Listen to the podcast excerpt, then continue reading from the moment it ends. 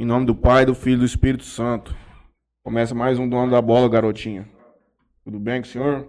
Muito Mais um bom. campeonato de beach tênis. Infelizmente não trouxe o resultado que você almejava. Mas foi além do que gostava, do que pensava, né, Juninho? Foi além. PH tendo que carregar um cara desse nas costas, chegou na semi ainda, tá bom demais. Tá ótimo. Boa noite a todos. Boa noite ao senhor, tudo bem? Boa noite, a todos. Drauzio. Olha o que meu primo mandou de mensagem. Olha que mensagem linda, Juninho. Nós recebemos do Gabriel Oliveira.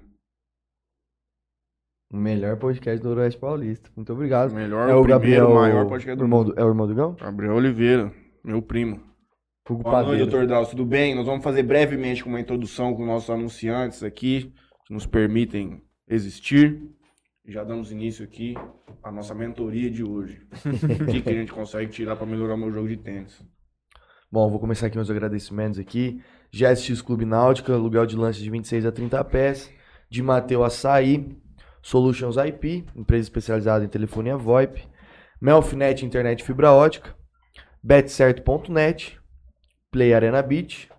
Boijales Nutrição Animal. Inclusive, eu tô lá. Olha, é eu bom. tô lá com o Igão. 10%, hein, patrão? Daniela Godoy Semijoias. Você tá precisando aí, você tá pensando em presentear sua namorada, sua esposa, ou se você que é mulher, quer comprar um semijoia, só e você que é homem gosta de usar um acessório. Também, Você ia comprar um favor. anel? O que você ia comprar mesmo que você falou? Uma Eu só comprar pulseira? pulseira, corrente, um anel, brinco. O nego usa brinco, brother. Você tem furo? Eu não tenho, mas tem quem usa.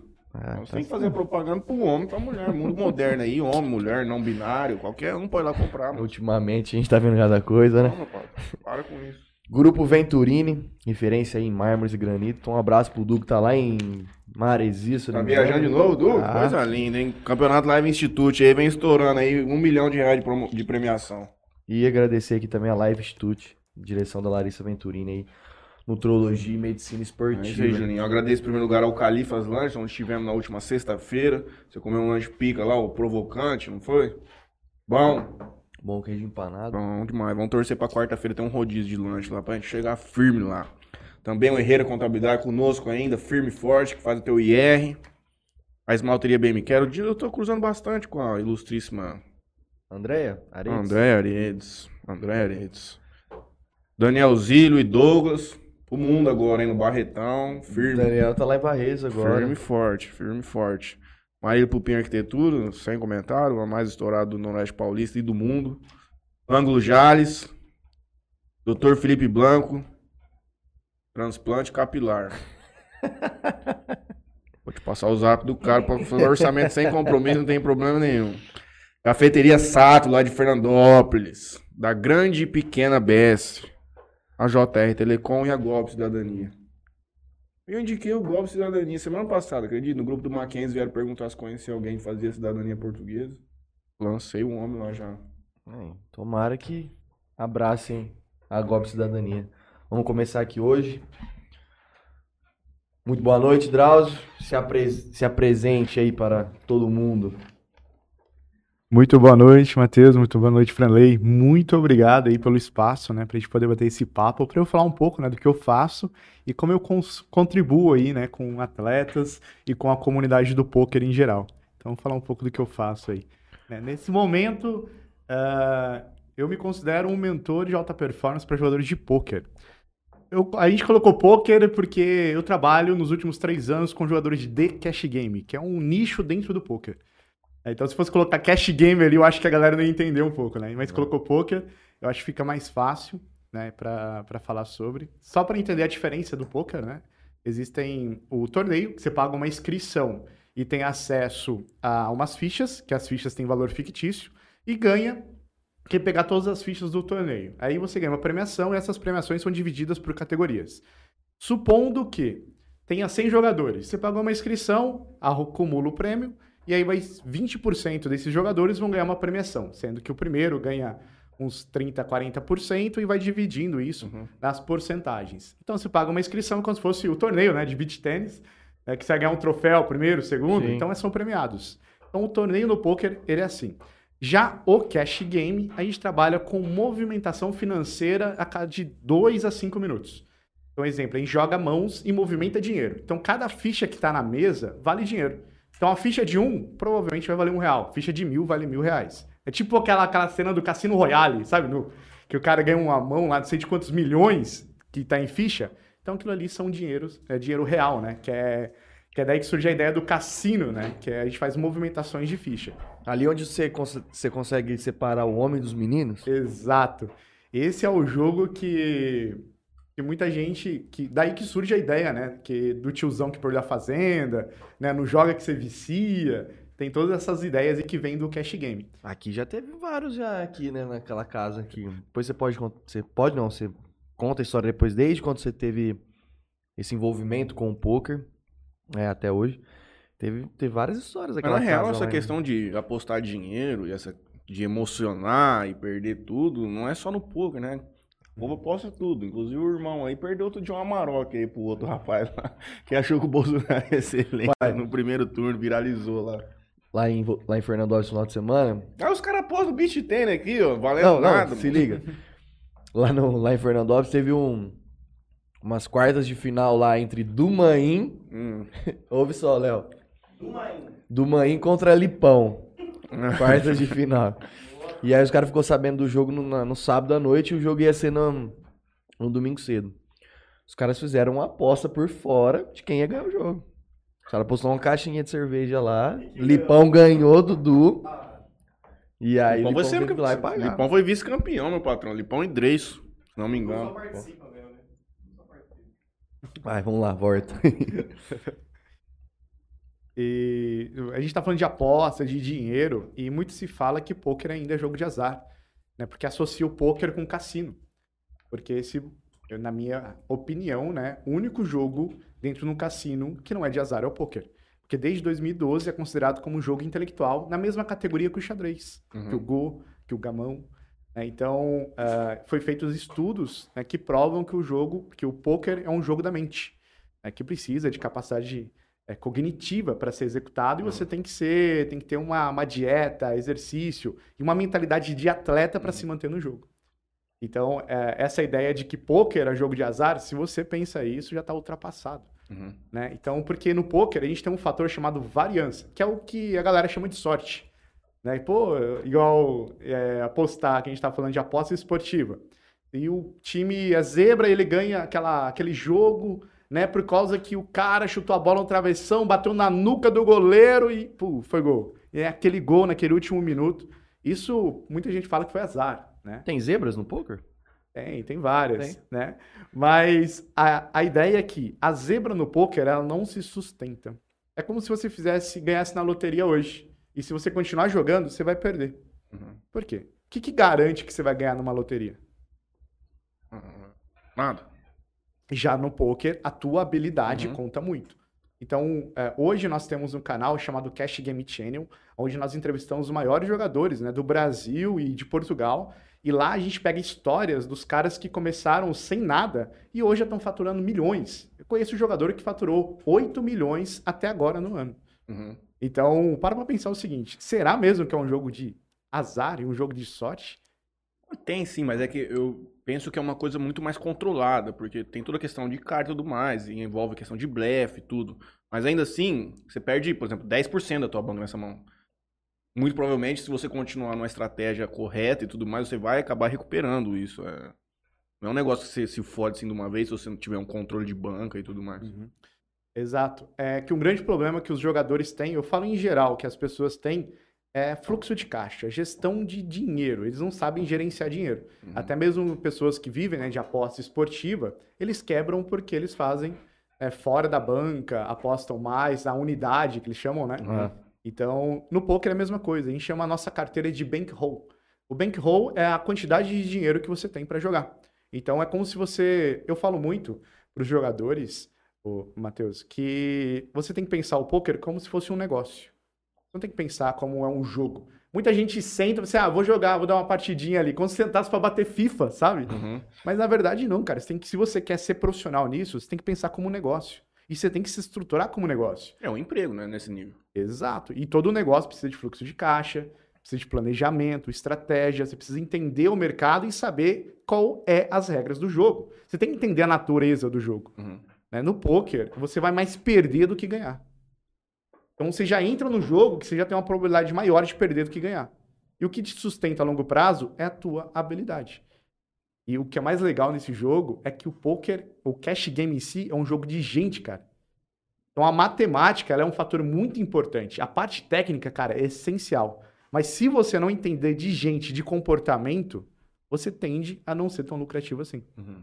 Né? Então a gente vai falar muito de pessoas jogando contra pessoas. Você não joga contra robô, joga contra gente. E é daí que surgem alguns termos, né, como tilt, que o cara ele é, começa a tomar decisões baseado em estados emocionais. O cara tá ganhando muito, de repente ele perde três seguidas e ele muda totalmente o comportamento dele. E aí você consegue ver isso na mesa. Ele tava jogando, tipo, a gente chama de durinho. O cara tá jogando duro lá, escolhendo as melhores mãos para jogar. E daqui a pouco esse cara perdeu três, ele tá abrindo toda a mão, ele tá jogando dinheiro na mesa para ganhar no braço. Mas o que, que será que aconteceu com esse cara? Né? Então ele mudou o estado emocional dele, então mudou completamente o jogo e muda a dinâmica da mesa. Então a, aí você começa a entender, pô, então o que, que eu preciso hoje para vocês que não sabem nem jogar? Qual que seria o primeiro passo? Cara, vocês têm que entender a natureza do jogo. Vocês estão jogando contra a gente, contra pessoas. Isso dá pra ser verificado também, mesmo no online, onde você não consegue ver a pessoa? Só você consegue sentir por quanto ele abre, por quanto ele tá betando, se ele aumenta muito. Porque tipo, isso que você tá mencionando pra gente é que, tipo, às vezes o cara na mesa, ele começa a beber mais água, começa a ficar com tique, você percebe que ele... Os caras é tão puta Ah. velho que os caras... Mas o cara mudou até a frequência cardíaca do cara. O cara começou a suar mais, o caralho, muda tudo, filho. Só que no computador é mais foda, né? Então, hoje, em nível profissional, é, nós temos software de apoio. Eu consigo ver a frequência que você joga, quantas. é, quando a gente fala, vou tentar falar de uma forma mais simples. Quando você vai jogar uma mão, que você é, coloca dinheiro na mesa, né, que é coloca dinheiro voluntariamente na mesa, o software ele calcula a quantidade de vezes que você colocou dinheiro voluntariamente na mesa. Ele, ele calcula também, ele coloca, ele cria uma database de tudo que você faz no jogo. Então eu tenho um software que está embaixo do seu nick lá, que eu consigo ver tudo que você está fazendo, tudo que você fez nesse tempo que você, você jogou contra mim. Tipo um históricozão do cara. Exato, eu tenho uma database em tempo real. E através Isso é dessa. permitido no PokerStar, nessas coisas É, é, normal. per- é permitido, porque a gente está falando de alto nível. Uhum. Então eles trabalham com, com informação. Porque o, o poker em si, ele é um jogo de informação incompleta. Mas é uma espécie, é um, o online, então, ele tem uma espécie de uma vantagem muito grande do presencial, né? Porque no presencial você não tem isso. É, no presencial não É, tem você não isso. consegue pegar aqui e falar, hum, Não, ele jogou três vezes. É. É, no presencial não tem isso, mas só que a grande. É que aí que tá. É, tem pessoas que gostam mais, a gente chama de live, né? Do presencial, e tem pessoas que gostam do online. Tem pessoas que gostam de gente, de estar aqui assim, sabe? E tem gente que gosta de, cara, ficar no Tá quarto, Em casa ali. é, jogando ali por várias horas. 72 mesas Certo, abertas. eu já vi mais caras Fala, que- mano, é, é Não consigo nem comprar, mano. O cara só bate o olho na carta e já pum, vai pra outra mesa. Isso é louco. E, e é legal isso, né? Porque quando você fala assim, né, dos, dos tics, né, que chama de tells, é, são padrões de comportamento recorrentes para ações ou para para mostrar coisas que ele, ele faz com frequência. Exemplo, tem uma história que é muito famosa, que o cara ele tava toda mão que vinha para ele ele descartava, né? Tava num torneio muito grande, toda mão que vinha para ele descartava. E de repente ele falou assim na mesa, ele mandou uma falinha, que a gente fala, né? Ele falou assim, ó, nossa, cara, tô com uma fome, esse lanche que não chega. Aí a barriga dele, né? Pô, cara olhou assim, aí chegou, aí, o- aí o dealer, que é distribuindo a carta, jogou as cartas pra ele, aí chegou o lanche dele. Aí ele já pegou o lanche, né, colocou na boca, aí o dealer jogou as cartas na mesa, ele pegou assim, deixou o lanche e pegou as cartas e não relou mais no lanche. Todo mundo que tava na mão descartou as cartas. Lógico. Tá carregado. Usado sete copos ali, bonito. Entendi. Então, quando a gente está falando de gente, a gente tem padrões recorrentes, né? Que a gente chama do. Que a gente consegue entender se esse cara vai ter carta ou não. É daí que surge aquela ideia de análise de microexpressões, de comportamento. Você falou de frequência cardíaca, né? Se a alteração sobe. Então, o cara que joga live, a gente chama dos, dos, os caras que são mais experientes no, no ao vivo, cara, eles conseguem entender. Tem até o- um- uma falinha do Phil Ive, né? Que é um dos grandes jogadores, hoje ele é muito famoso no Cash Game. Ele fala o seguinte, né? Quando um jogador senta na minha direita, eu pergunto pra ele com que ele trabalha. Uhum, Eu ouvi isso aí do, do Daniel essa semana. Porque se ele é, fala, pô, eu sou professor, ele não vive disso. Uhum. Então eu sei que eu vou ter que forçar ele, eu vou ter que explorar isso. Então, como o poker é um jogo de informações incompletas, todo momento você tem que buscar informação. Porque o jogo pode mudar. Por quê? São pessoas jogando contra pessoas e o emocional ele acaba alterando a tomada de decisão naquele contexto. Nesse vídeo, o vídeo do Daniel, ele menciona, tipo, até do, tipo, o cara é advogado. é? O Daniel Ne- Negrano. Negra, negrana, É, né? Famoso, um dos caras mais famosos, né? Ele fala, por exemplo, você é um advogado que tá jogando, eu sei que ele é um cara que corre mais risco, porque ele tem que inventar tese, o cara, às vezes ele tem que defender uma coisa que não faz sentido, o caralho. Aí, mano, é muito foda. Pra você ser top nisso aí, você tem que ser pica, meu irmão. Pica.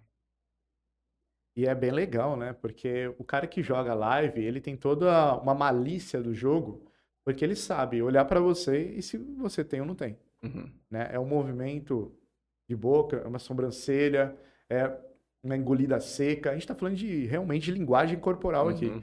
Então, não sei se você viu nos vídeos né, do WSOP que os caras eles pegam, aí eles ficam olhando no centro da mesa, fixado. Eles não olham pra ninguém. Eles pegam as cartas. E aí você pega o Negriano. Negriano é sensacional. Eu sou fã demais dele. E ele fica conversando Ele na fica mesa, conversando, né? falando- Dando falinha. falando e tal. sozinho. Aham. E, e ele é cheio disso, Uhum. né? Cheio da- de dar falinha. E tem uns caras que ficam só assim, ó. É, tem. O que mais me, que eu fico meio irritado vendo esses jogos de live assim é a demora. Tudo bem, isso aí tem, né, tem um porquê e tal. Mas o cara pega, ele olha, ele fica lá.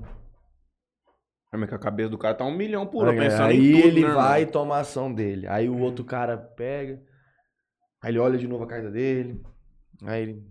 Mano, esse é o primeiro ponto. O primeiro ponto que eu vejo que pra você ter êxito nisso aí, você simplesmente tem que entender todos os cenários possíveis de acordo com o que tá na mesa.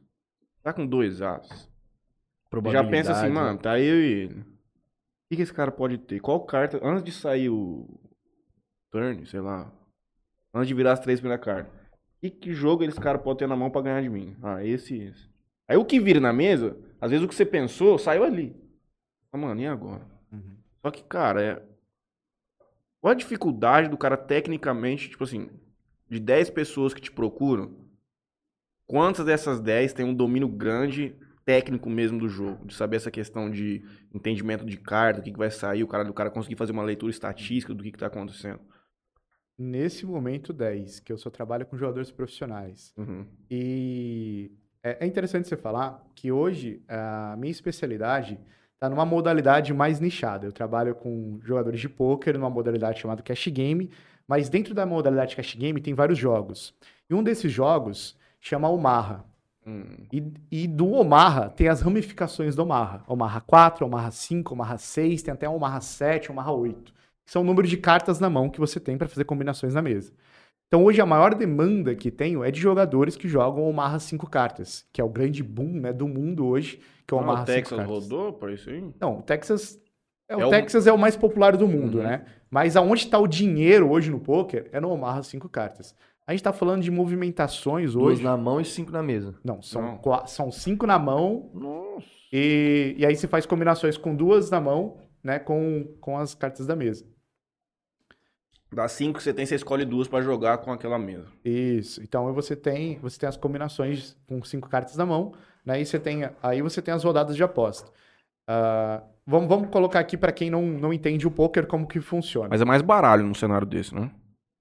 Se você fala, Quantidade de carta.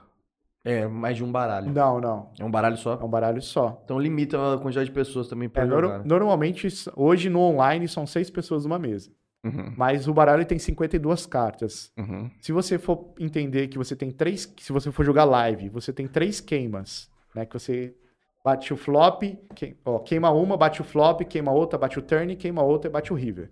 Então você tem, queimou três cartas, você tem cinco na mesa, oito, certo? Aí se você tira oito de 52, você vai ter 46.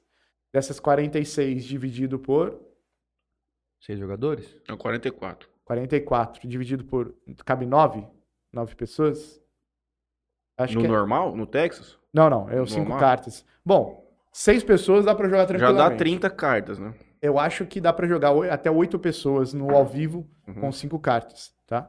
Mas aí a dinâmica eh, do Omaha, ele é um jogo que a gente chama de muito baleado. Tem muito dinheiro na mesa em pouco tempo. Uhum. Diferente do Texas, o, o Omaha a gente chama de pot limit. Você só pode apostar o máximo que tá na mesa.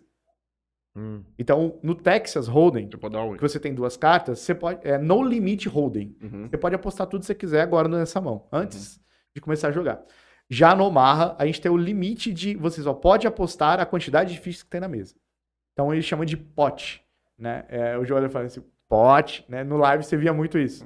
Então, pot. Então faz de conta que a gente trabalha com small e big, que é, é obrigatório, apostas obrigatórias. Faz de conta que a gente vai fazer um, um hand, vai jogar em três aqui, certo?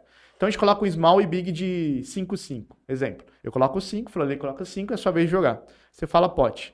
Então a gente vai somar as fichas da mesa, você vai colocar 15. 15, que você colocou agora. Mais 10, tem 25 na mesa. Se eu falar pote, eu coloco mais 25. Entendeu? Aí vai somar e vai, vai crescendo o pote. Uhum. Então no Omaha, por ele ser pot limit, os potes são muito grandes. Então a gente chega hoje, é, só para vocês entenderem, dá, dá- hoje movimenta um jogo, tá? De 30 a 60 centavos no online. Dá para você ganhar um pote, exemplo, de 300 reais, 500 reais numa mão Uhum. jogando 30 a 60 centavos. Então, se a gente for jogar um limite ah, igual ontem, foi ontem que eu tava falando com o jogador, ele perdeu um pote jogando eh, blinds, né? Small e big de 2, 4 reais. Tipo, coloca o 2, coloca 4. Ele perdeu um pote na 2, 4 de 6 mil reais. Entende? Então, ah, o jogo ele é muito baleado, tem muito dinheiro na mesa. E essas, essas movimentações, elas acontecem entre 2 a 5 minutos. Então, acabou a mão, começa uma nova rodada. Uhum. Então, a gente está movimentando muita grana em pouco tempo. E aí, esses caras, igual você disse, ô, ô Matheus, eles jogam com 6 telas, 8 telas, 12 telas. Uhum. Deus me livre. É, imagina uma movimentação, esse cara ele consegue movimentar né, muita grana. Então a gente está falando de milhões sendo movimentado todos os meses dentro das mesas de poker online, né, fora as mesas de poker ao vivo. Então a gente está falando de muita grana na mesa, né? Lembra? Tem a expressão, né? Pô, você está deixando muito dinheiro na mesa? É justamente porque você não fez a melhor jogada. Então você deixou dinheiro na mesa. Aí surge essa expressão assim. Mas, pô, o poker, o poker é sensacional. Existem vários livros hoje que falam do poker para vida, poker para os negócios, né? Não sei se vocês já viram isso. Arte da guerra do poker, né? Todo mundo tá usando o poker e tem até faculdades ensinando poker, né? Em faculdade de matemática, de economia comportamental, porque o poker é é uma, uma ferramenta muito boa de didática para você entender ah, sobre risco, tomada de decisão né, financeira. Então, para mim, o poker é uma, uma coisa que mudou, acabou mudando toda a forma que eu vi as coisas. Antes de você contar pra gente qual que é o seu trabalho especificamente com essa galera, por que, que você escolheu essa questão do cash game e não seguir nessa linha de torneio e tudo mais de, de Texas Hold'em, que é mais, pelo menos pra mim, era, era o maior hoje. É. É, então, o- hoje, hoje o maior, a maior modalidade né, de cash game é o Texas Hold'em ainda. Uhum. Mas a gente estava falando antes de começar sobre torneios, certo? Então, existem os torneios e os cash games. E a sua pergunta é muito boa, tá, Matheus? Obrigado por essa pergunta, porque essa pergunta é muito boa. Como o Froley disse, eh, eu comecei no poker aqui no interior, Uhum. né? Depois eu fui para lá para São Paulo, mas eu comecei aqui no interior. E desde quando eu tinha casas aqui no interior, eu cheguei até cinco clubes aqui no interior, né? Aqui na região. E, e desde esse início lá, todo mundo desprezava o cash game, achava que isso era jogo de viciado. Cara, tinha um preconceito tão grande com isso que você não faz ideia. A gente tá falando de 2014, É. tá? 2000, tinha um clube chamado Black Aces lá em Fernandópolis, Fernandópolis. do Júlio Garcia. O cara foi um mentor pra mim. Cara, ele que me Era ali na, na, na Marginal, não era? isso, aí depois ele mudou pra uma outra casa também lá. O Júlio, o Júlio é sensacional. Se o Júlio estiver ouvindo, quero mandar um abraço pro Júlio, porque, cara, ele foi meu mentor ali. Eu tinha uma agência de publicidade nessa época. A gente estudou junto. É, a gente fez, fez publicidade junto. O Fran... Cara, o Franley, pô, só tem que agradecer. O Franley, uma época, até me deu uma coluna aqui na tribuna, certo? Não já viu, já viu os posts que eu falava sobre o impacto do, do meme no comportamento das pessoas? Não, Faz tempo isso aí. Nossa! não conhecia nem o Franley. É. Isso tudo junto. E tem até a época do stand-up, né? Eu fui ver, um, fui ver um vídeo que eu tinha gravado lá na, no balaio da Chica, lembra que a gente fazia aquele evento? Você tá lá, assim, na, na frente, assim, deitado. Tá. Mas ia lá, pô, prestigiar. Foi um trabalho. Não, dando trabalho, tá louco? Não, sensacional. O Fran é uma uma pessoa que sempre me ajudou desde o começo. E até quando a gente começou na chácara, né? A gente começa. Bom, vou falar primeiro, depois a gente volta nessa história. Por que, por que, que eu abracei o Cash Game? Eu entendi, como dono de casa, que o, o coração pulsante do jogo, o dinheiro do jogo, o que fazia a economia do poker girar, não era o torneio. Era o cash game. Era onde a galera tinha preconceito, cara. A galera do próprio que jogava torneio, eu falei assim, ô, vamos subir pro cash? Não, isso é jogo de viciados, tá louco. Vou jogar. Não, é, vou jogar cash não. Os caras os cara que jogavam torneio tinham preconceito com cash game. Uhum. E eu, sabe, eu comecei a pegar algumas coisas assim. Mas será que não era porque os caras não viam o- o- essa atividade deles como uma forma de rentabilizar dinheiro e sim como uma forma de brincar com o poker? Então era uma coisa mais Eu acho que na tranquila época. jogar é, o torneio. Tipo assim, o cara não, ah, não vou lá pra. Pra gastar ganhar mil real, dinheiro. é, vou lá pra brincar, se eu der pra eu De ganhar o ganhar, torneio, firmeza, pô, legal, amém. bacana, perdi lá uma tarde lá, foi legal, legal.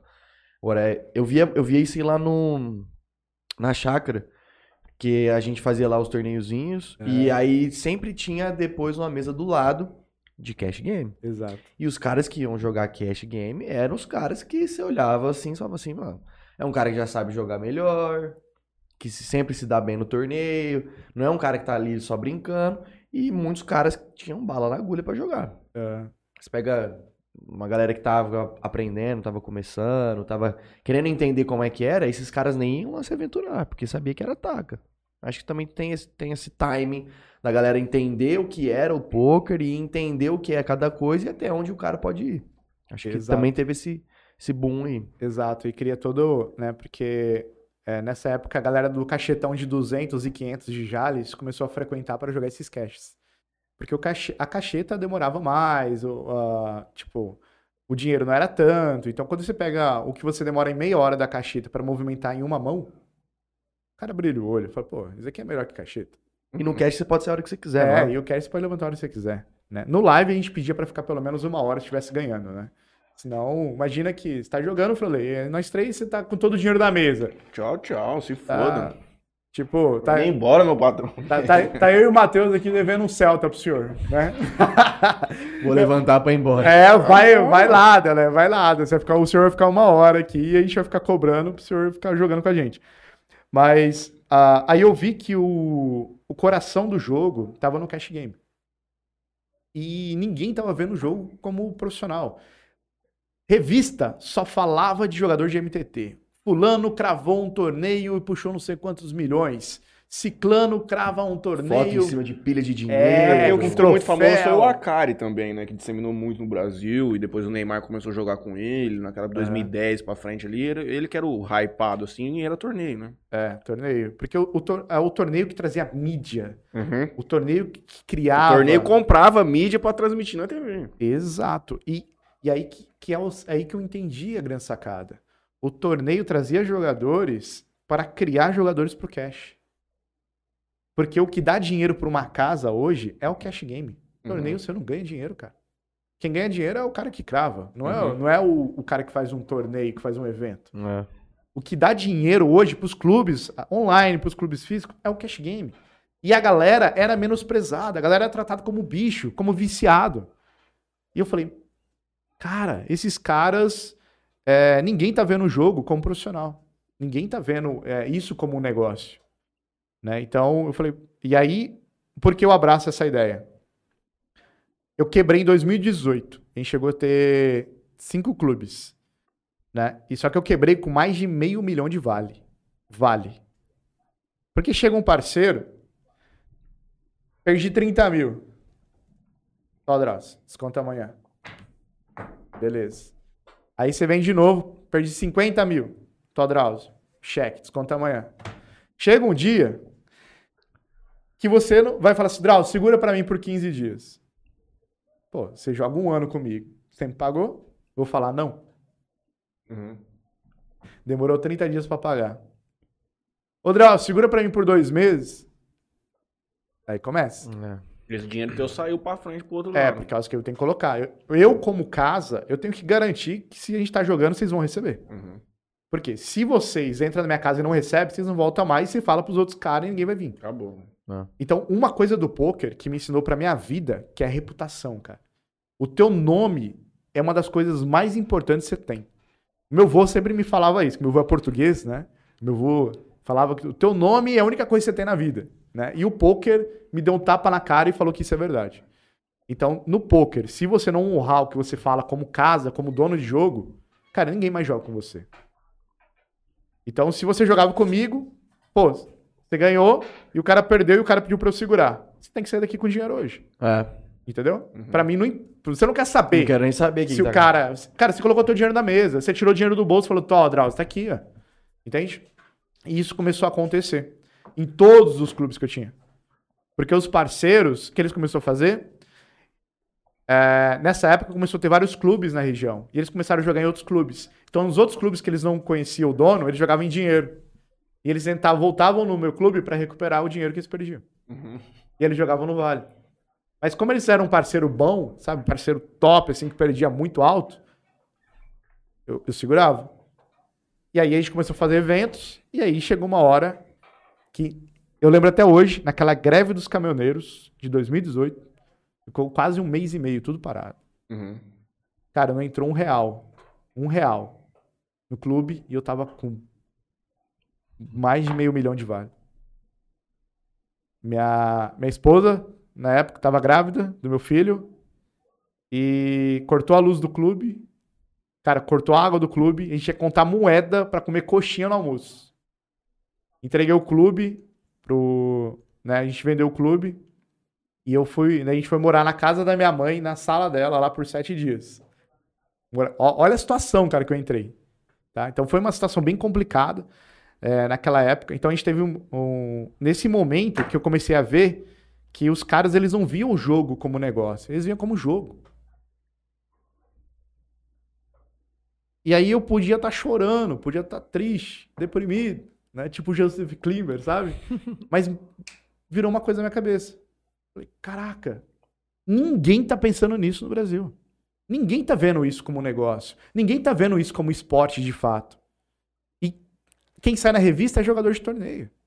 E aí eu comecei a jogar, né? Porque se você entra no poker, cara, é muito difícil voltar para pra um- uma carteira registrada, tá?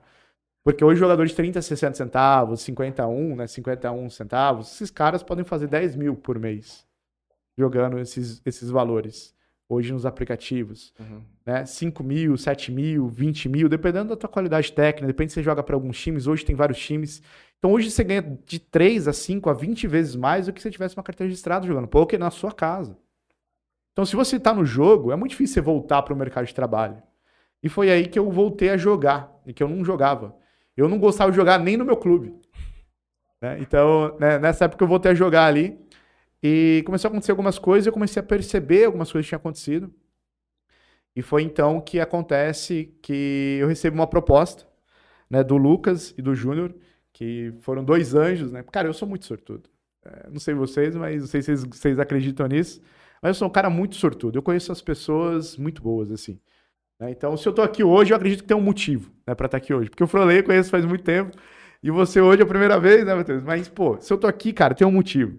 E eu conheci o Lucas e o Júnior, que são dois caras que foram anjos, assim, na minha vida pela minha reputação, né? Que eu, você ter ideia, quando a gente fez um torneio de 100 mil reais aqui em Jales, foi um dos maiores torneios aqui da região, foi televisionado. Sabe onde que era a Rua 12 ali, onde que era o Baruca ali? Então, antes de ser o Baruca, era, era o clube ali. Eu já ouvi falar. Dois andar, cara, com elevador, a gente reformou tudo, só de piso foi uns 15 pau, velho, só pra refazer aquele piso lá. E fizemos um torneio gigante lá. E nesse torneio, eu tinha alguns sócios. E esses sócios, a gente teve problema lá e o dinheiro sumiu do torneio.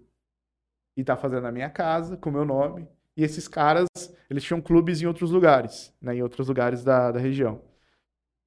Você ganhou um torneio de 100 mil, Matheus. Você quer, Já receber, você né? quer mano? receber, não quer? Ah, era bom.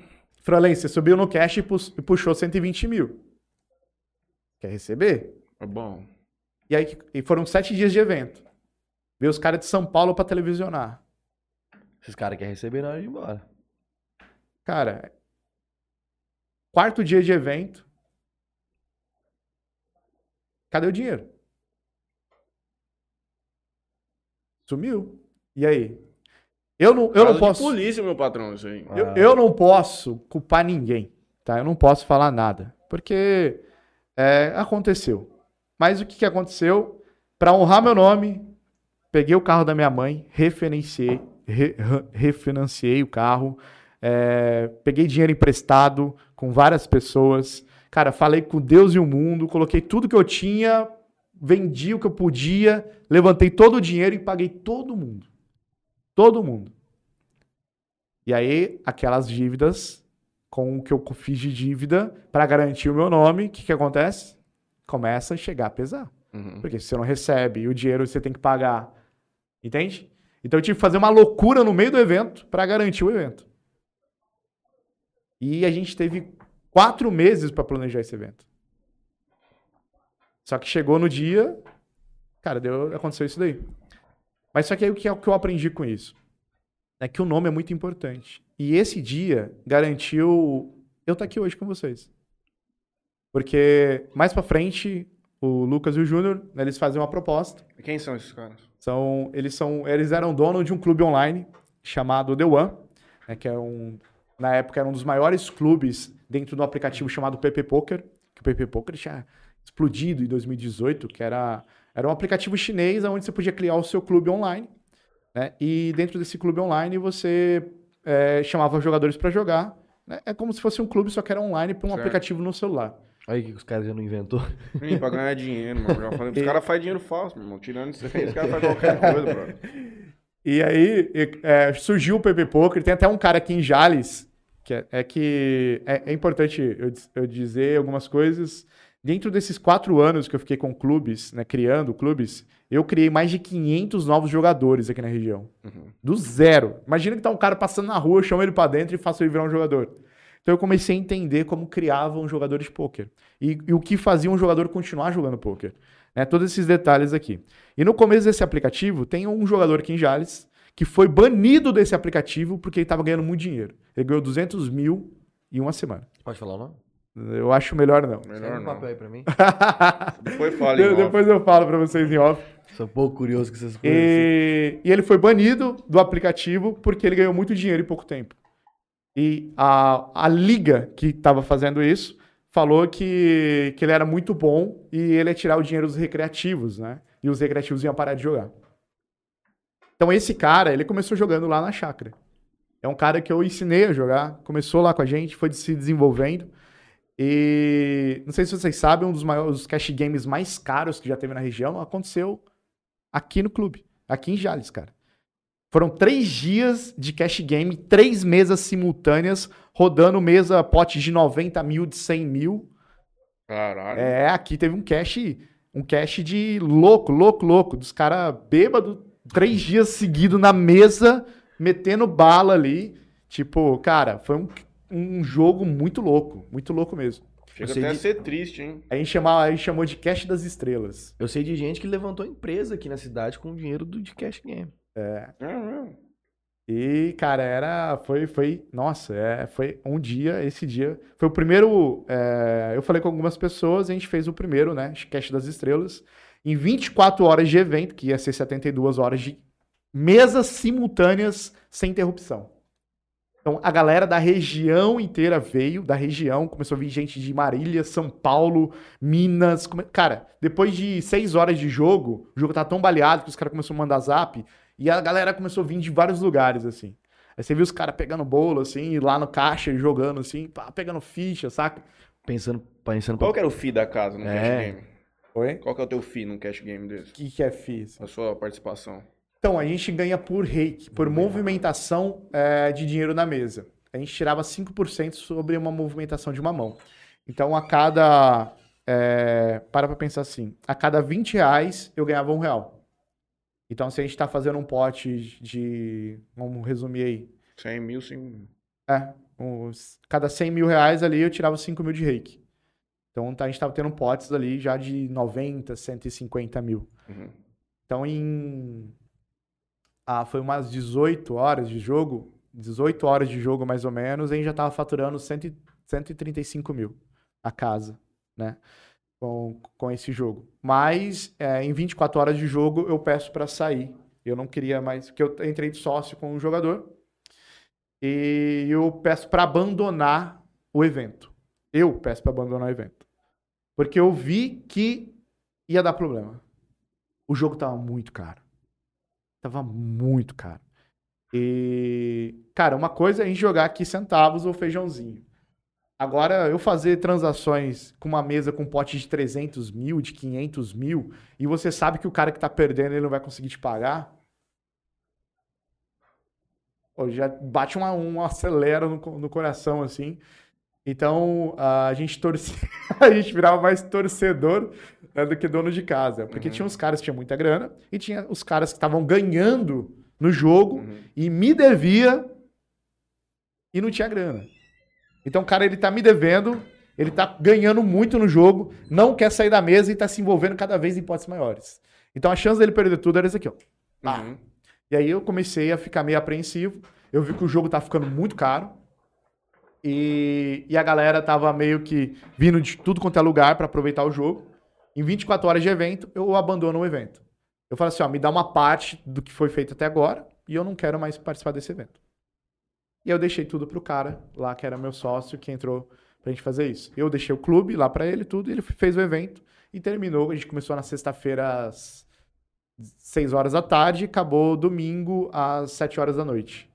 Foram tudo isso só de mesas lá rodando. Tanto de dinheiro que não gira num trem desse, cara. E de- Perigoso até, cara, isso aí. É, É é. louco. Não, mas ninguém. É, é louco quem entrar lá dentro, né? Não, sim, mas É pra- assim, é uma, é uma parada perigosa, cara. Se for parar pra é, pensar aí, hoje em dia. aí, Você vê cara. o primeiro comando da capital, aí todo mundo com a mãozinha É. pro alto. Não, mas a Ainda galera- mais a gente falando de interiorzão, né? Aham. Tipo, pô, E o Tom Marcos diz que chama pra bet, você não dá conta.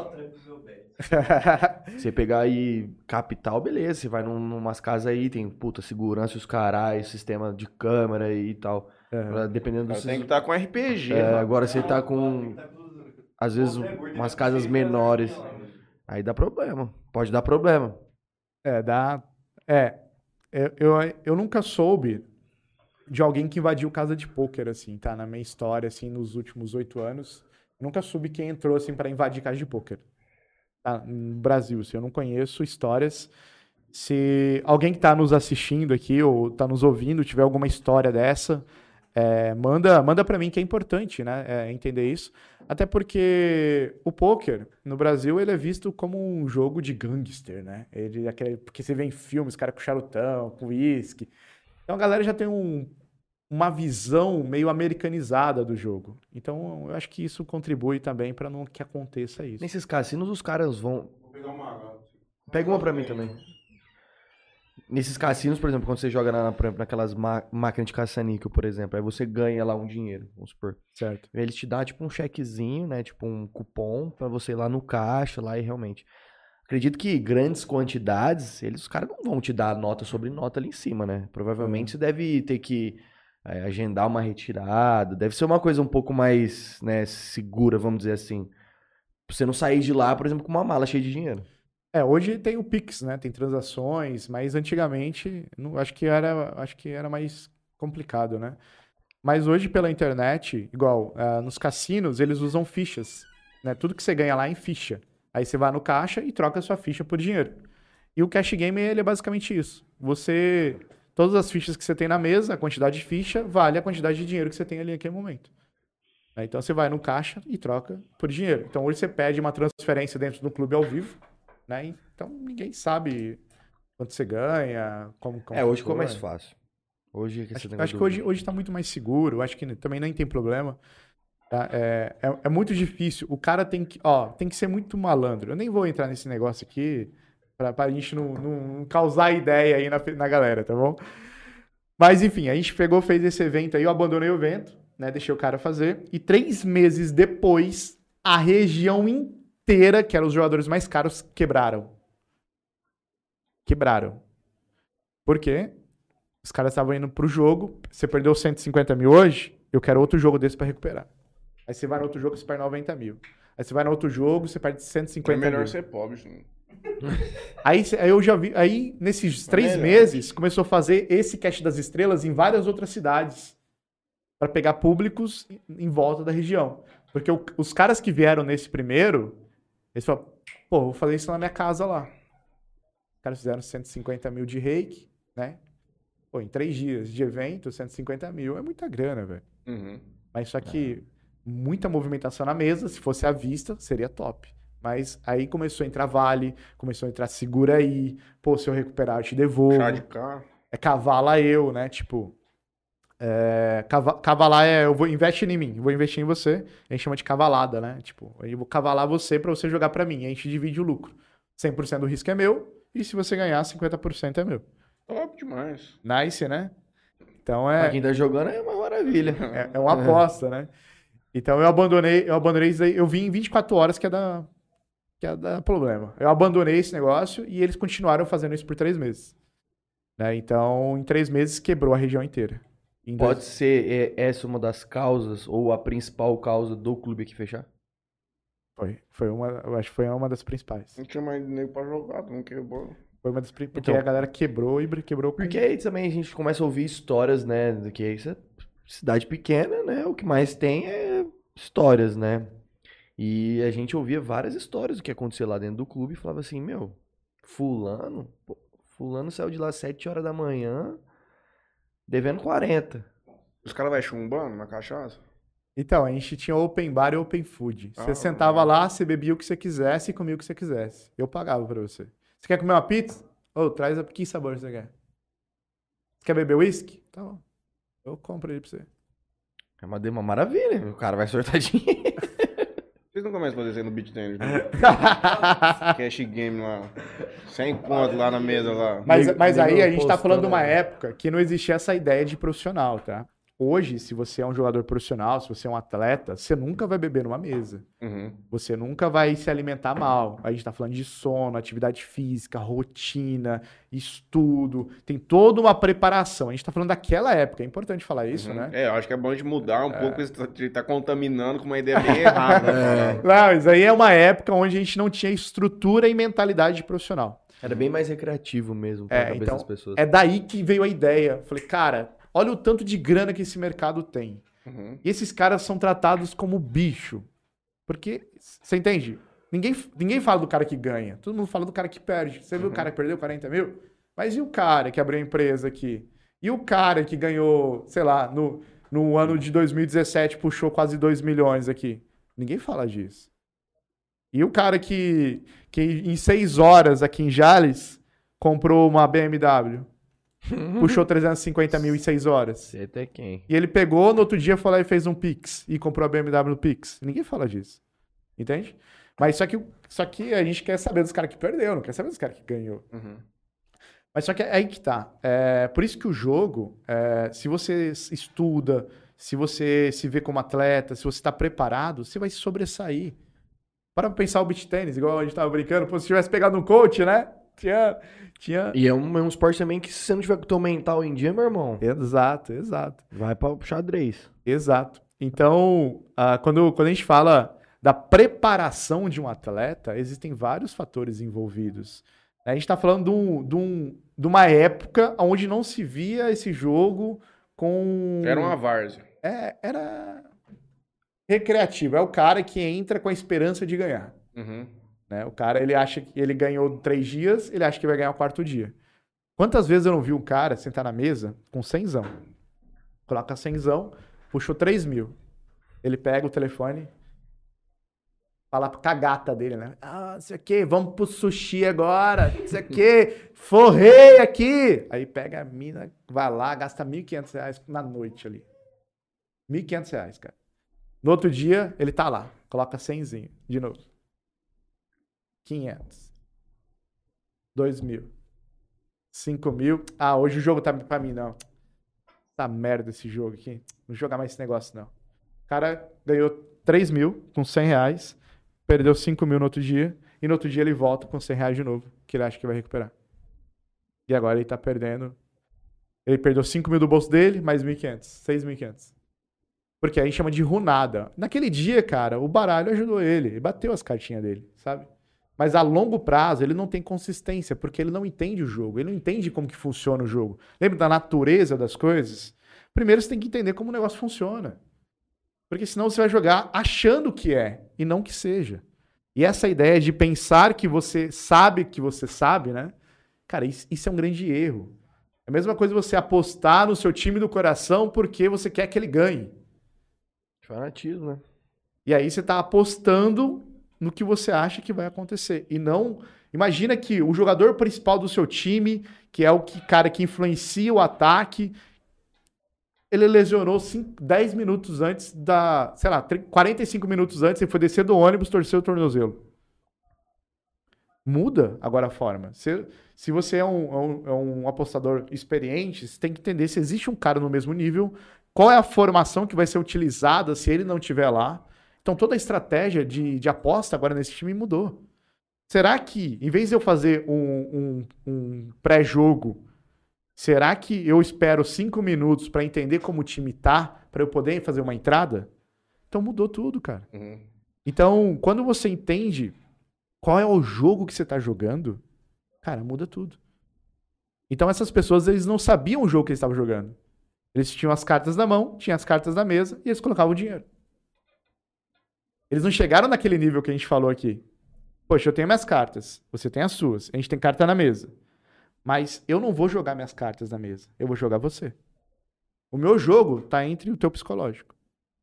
Porque no poker, para você ganhar dinheiro, acho que é até legal falar isso, ó, você não precisa mostrar suas cartas. Sim. Você não precisa mostrar suas cartas para você ganhar dinheiro. Eu posso fazer você descartar as suas. Uhum. E é daí que entra a habilidade. Tem, tem um, um negócio chamado Teoria dos Jogos, que é bem legal. Que nessa teoria dos jogos, ele tem um, uma teoria chamada Chicken Game. Não sei se você já ouviu falar. É, na década de 60 ou 50, os jovens pegavam os carros, lembra que tipo Crazy, né, de brilhantina, aqueles caras tupetão, eles pegavam os carros numa pista reta. Aí colocava um de frente com o outro e eles aceleravam. Quem desviasse era ficava uma semana sendo chamado de galinha, às vezes ele apostava carro. E perdia carro, perdia respeito, perdia essas coisas. E daí surgiu a ideia do Chicken Game, né? Que é o jogo da galinha. Então no poker é mais ou menos isso. Então se você for, for com o seu ego, você é um cara corajoso, só que morto. Hoje, hoje as pessoas me perguntam, Drauzio, o que, que eu preciso hoje para jogar os maiores limites do jogo? O que eu preciso para jogar jogo caro? falei, cara, duas coisas: peito e dinheiro. Você não precisa ter qualidade técnica. Se tiver peito e dinheiro, você pode jogar o limite que você quiser. Ganhar é outra história. Uhum. Né? Então, se você tiver peito e dinheiro, você joga o que você quiser, cara. No jogo não proíbe você colocar teu dinheiro. Até porque os jogadores precisam de você na mesa para eles ganhar dinheiro. Então a gente precisa todo momento de jogadores novos no field. Field é, a gente chama da nossa comunidade do jogo, né? Então, todo momento a gente tem que estar tá criando novos jogadores para que os jogadores, né, coloquem mais dinheiro no jogo. Então faz de conta que você é profissional. Você quer jogar contra profissional? Não, você prefere jogar contra recreativo. Contra o jogador que está começando. Porque é mais fácil pegar o dinheiro dele, não é? Uhum. Então a gente tem que colocar mais jogador no jogo. E aí, o que, que acontece? Hoje, o jogo ele é muito democrático. Mesmo se você saber um pouquinho, entender mais de comportamento, você consegue fazer os 5, 7 mil por mês. Só que a gente está falando de centenas de milhares de reais ou milhões de reais, aí você tem que ir para o próximo nível. É aí que esses caras me procuram. É aí que esses caras, putz, não vou mais. Eu tô ganhando, tipo, 20 mil, 30 mil ou 50 mil. Sei lá, eu faturei 100 mil esse mês. Mas eu quero, quero fazer um milhão esse ano. E aí esses caras sabem que tem alguma coisa acontecendo com eles que eles não sabem. E eles precisam de ajuda. Então a gente está falando. É, tem até o Gabriel Goff, né, que ficou muito famoso. Que ele criou o Moving Amp, né, que é, é o subir para cima. E ele falava sobre alta performance, né? E trouxe do poker alta performance de um jogador de poker que jogava os limites mais caros do poker brasileiro, Gabriel Goff. Então imagina você jogando quatro telas com 5 mil dólares assim, né? Que é jogava em dólar no PS lá, no Poker Stars. E era pote de 20 mil, 50 mil dólares. E e ele gravava, fazia tal. Depois ele criou um curso chamado, é, acho que é Alta Performance, eu não lembro o nome do curso dele. E o Goff trouxe o poker né, para performance. Isso, isso é bem interessante.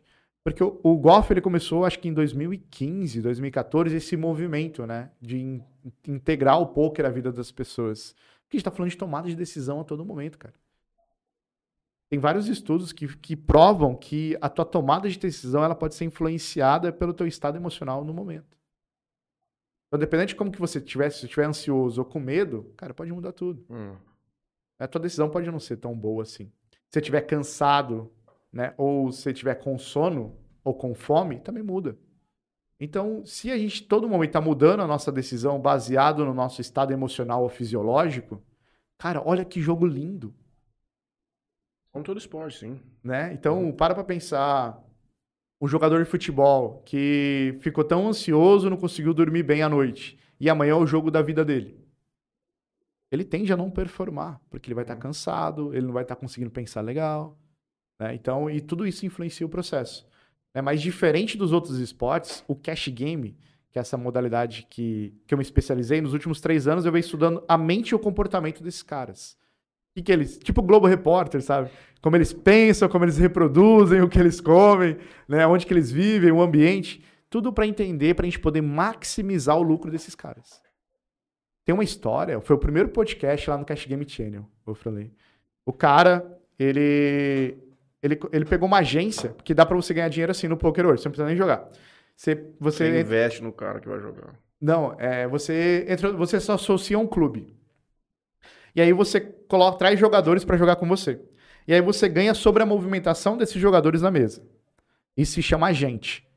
Né? Você agencia jogadores, certo? E aí o, cara, o Luiz Castro, que foi o primeiro podcast, que eu tenho um carinho enorme por ele, estiver assistindo, um abraço, Luiz.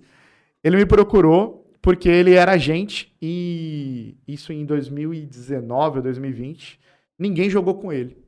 E a renda que ele tinha, ele estava na faculdade, era, era de agente. E ele começou a jogar 10, 20 centavos.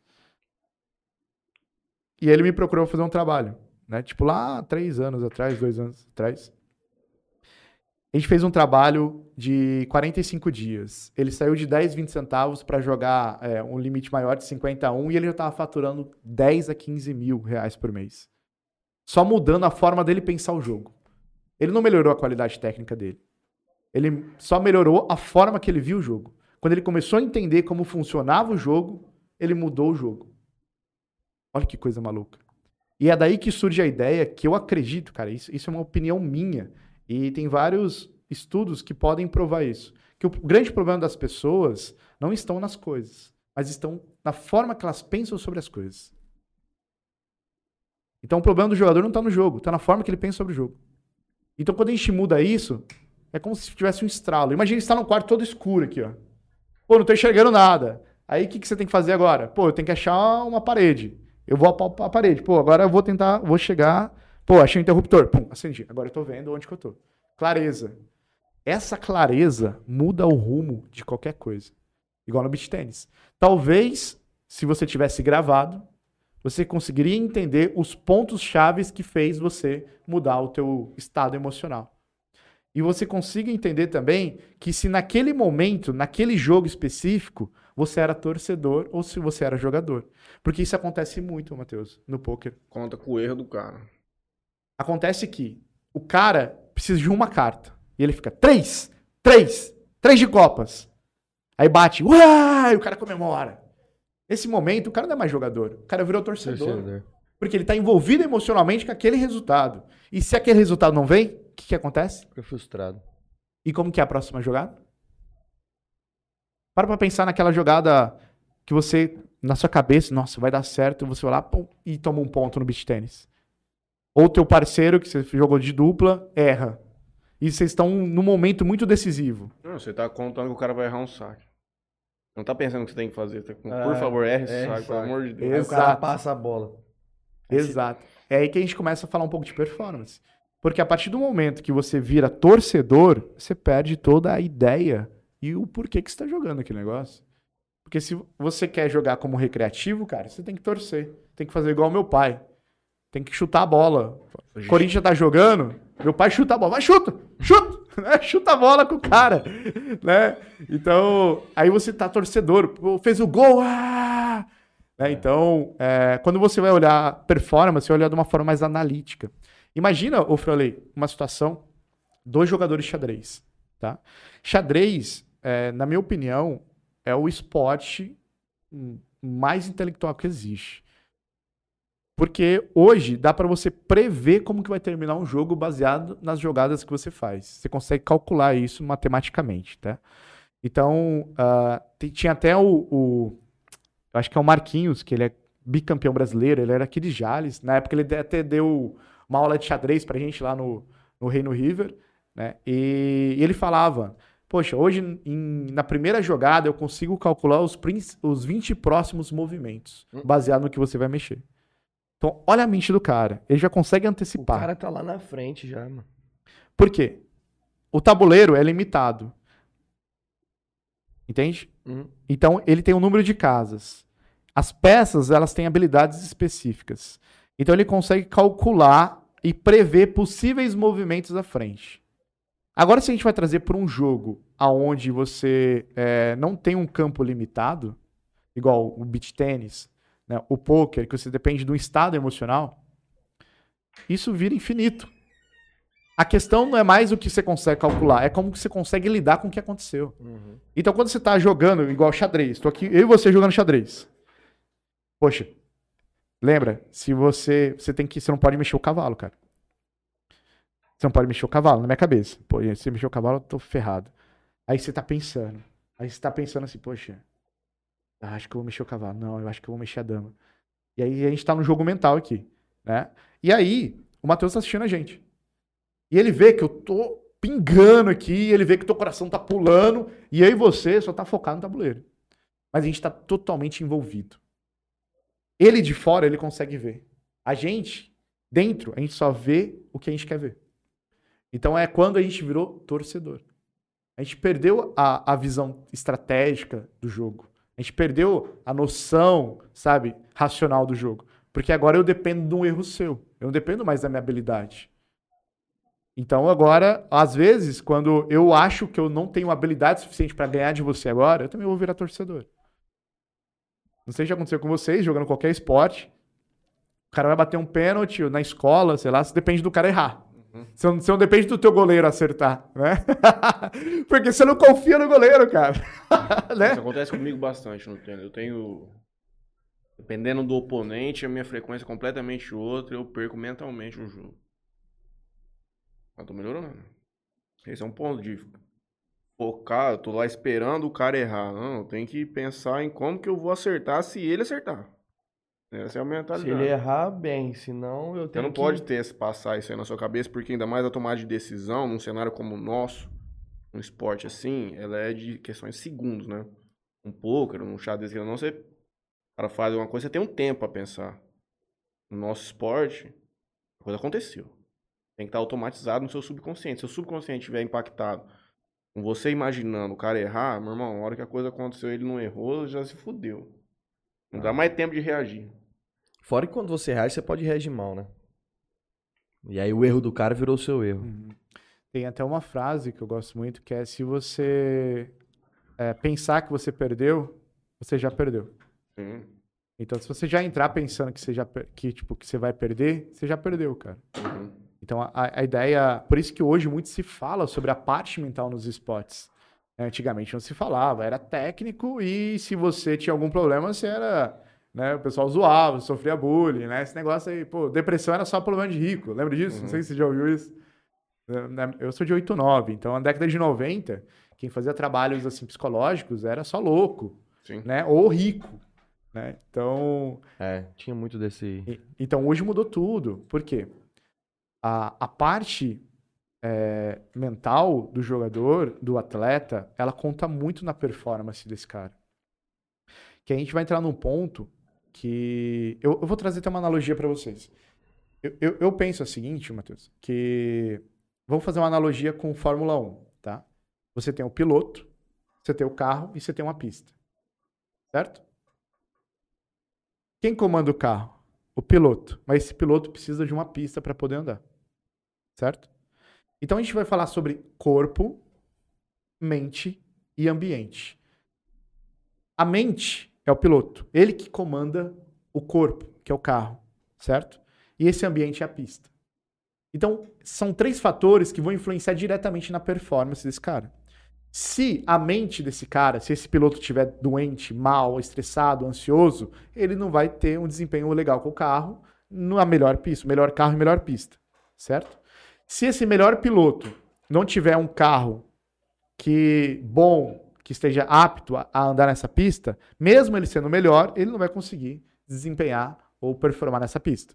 Se esse cara tiver bem, tiver com um carro top, com uma pista ruim, ele também não vai conseguir performar. Então eu uso três pilares para a gente falar de performance: corpo, mente e ambiente. Então quando a gente vai começar a falar de disso, imagina que você é um, cara, você é um Bugatti. Imagina que você tem um Bugatti. Imagina. Você vai de 0 a 100 em 2.5 segundos. Potência, você tem muita potência, certo? Mas aí você pega para andar em Urânia. Cheio de valeta, quebra-mola. Você acha, você acha que lá naquele ambiente você vai conseguir mostrar o teu potencial como Bugatti? Não. E é aí que a gente tem que entender.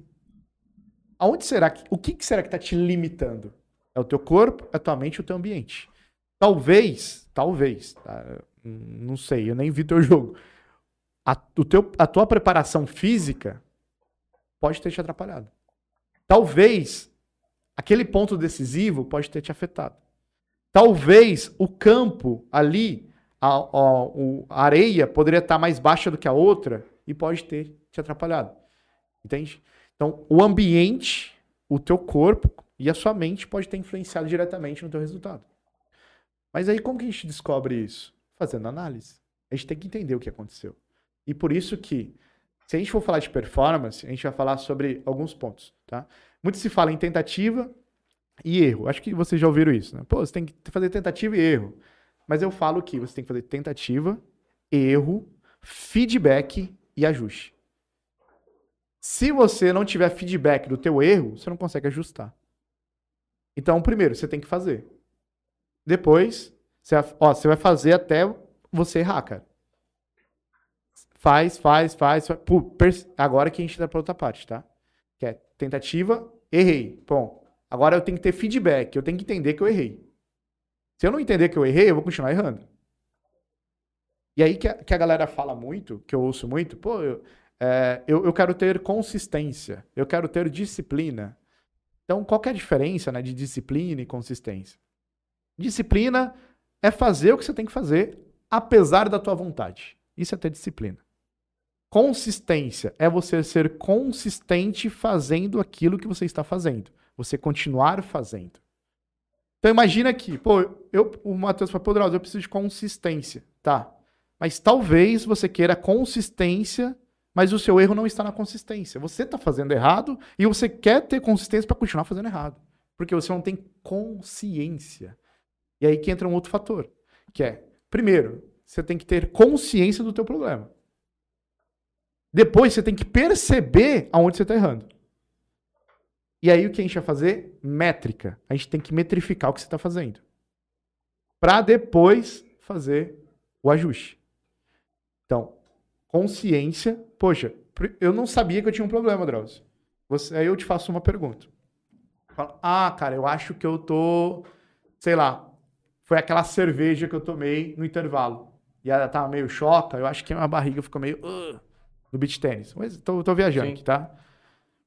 Poxa, agora eu tenho consciência que foi a cerveja. Mas a cerveja virou um hábito para mim quando eu tô jogando beach tênis. E aí o que vai acontecer? Na próxima vez que você jogar, você vai continuar bebendo cerveja. Será que o problema foi a cerveja ou foi que você perdeu o jogo e tá culpando a cerveja? A gente não sabe. Se o seu problema é a cerveja, se é técnico, se você dormiu bem. Então, por isso que é importante ter consciência. Depois você perceber aonde que está o erro. Cara, o que, que aconteceu diferente? Que, aonde que eu errei? E aí a gente começa a metrificar. Metrificar. Métrica, cara. Performance para mim é igual a métrica. Na minha opinião, não existe performance sem métrica. Faz de conta, Fred. Você fala, pô, Droz, eu quero, quero ser melhor nisso daqui, ó. No beach tênis. Tá. Então a primeira coisa que eu vou te perguntar: quais são seus números? Ah, não sei. Sim, então. O único número que a gente tem, acho que no beat, acho que até no tênis, na Let's Play lá, é número de vitórias e derrotas. É o único número. Então, então, Empate não, né? então para pra pensar o seguinte: pô, eu só sei que se eu ganho ou se eu perco. É. Tá. Mas quantos pontos você faz numa partida? E quem faz mais pontos na- por equipe, quando vocês estão em equipes? Contra quais times vocês pontuam mais? É, existe algum tipo de saque específico que você faz mais pontos? Existe alguma jogada ensaiada que vocês conseguem fazer mais pontos? Como é a dinâmica dos dois? Você, da- do fundo da quadra até a rede, em quanto tempo você se desloca? Será que, dependendo da quadra, você muda a tua movimentação? Como que tá o teu joelho? Qual que é o impulso que você tem? Qual a extensão do seu braço? Então a gente está falando de métrica. Lembra daquele filme do McDonald's?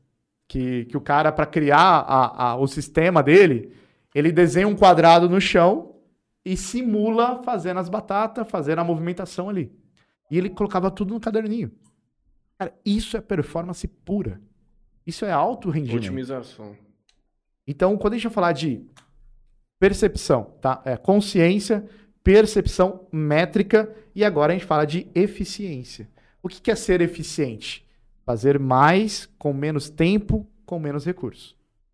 Então, se você consegue fazer o que você está fazendo com menos tempo, com menos recursos, né, e com mais qualidade, você está sendo muito eficiente, concorda?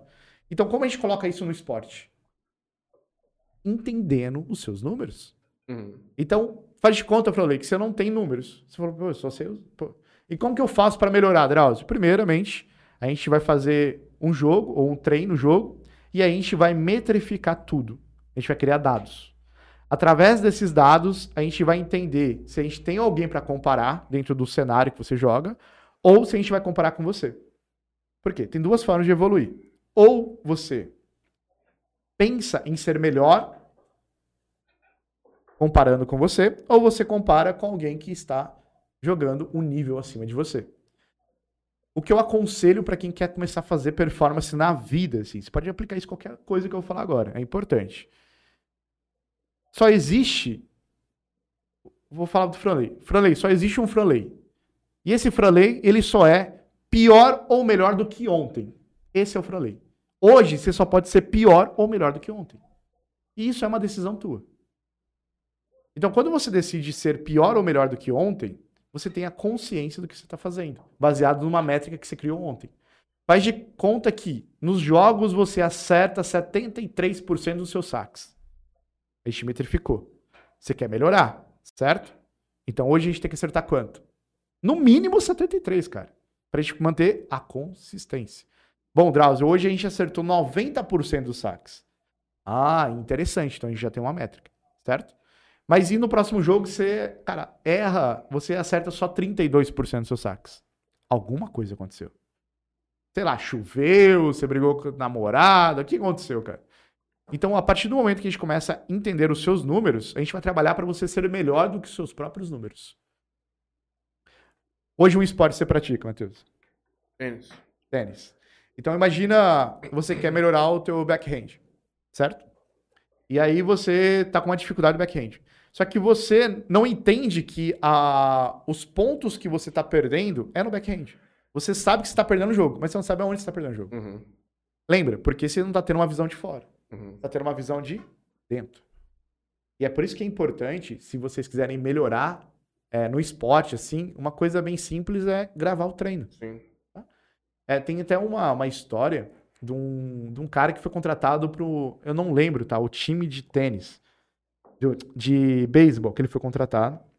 Mas essa história é bem legal.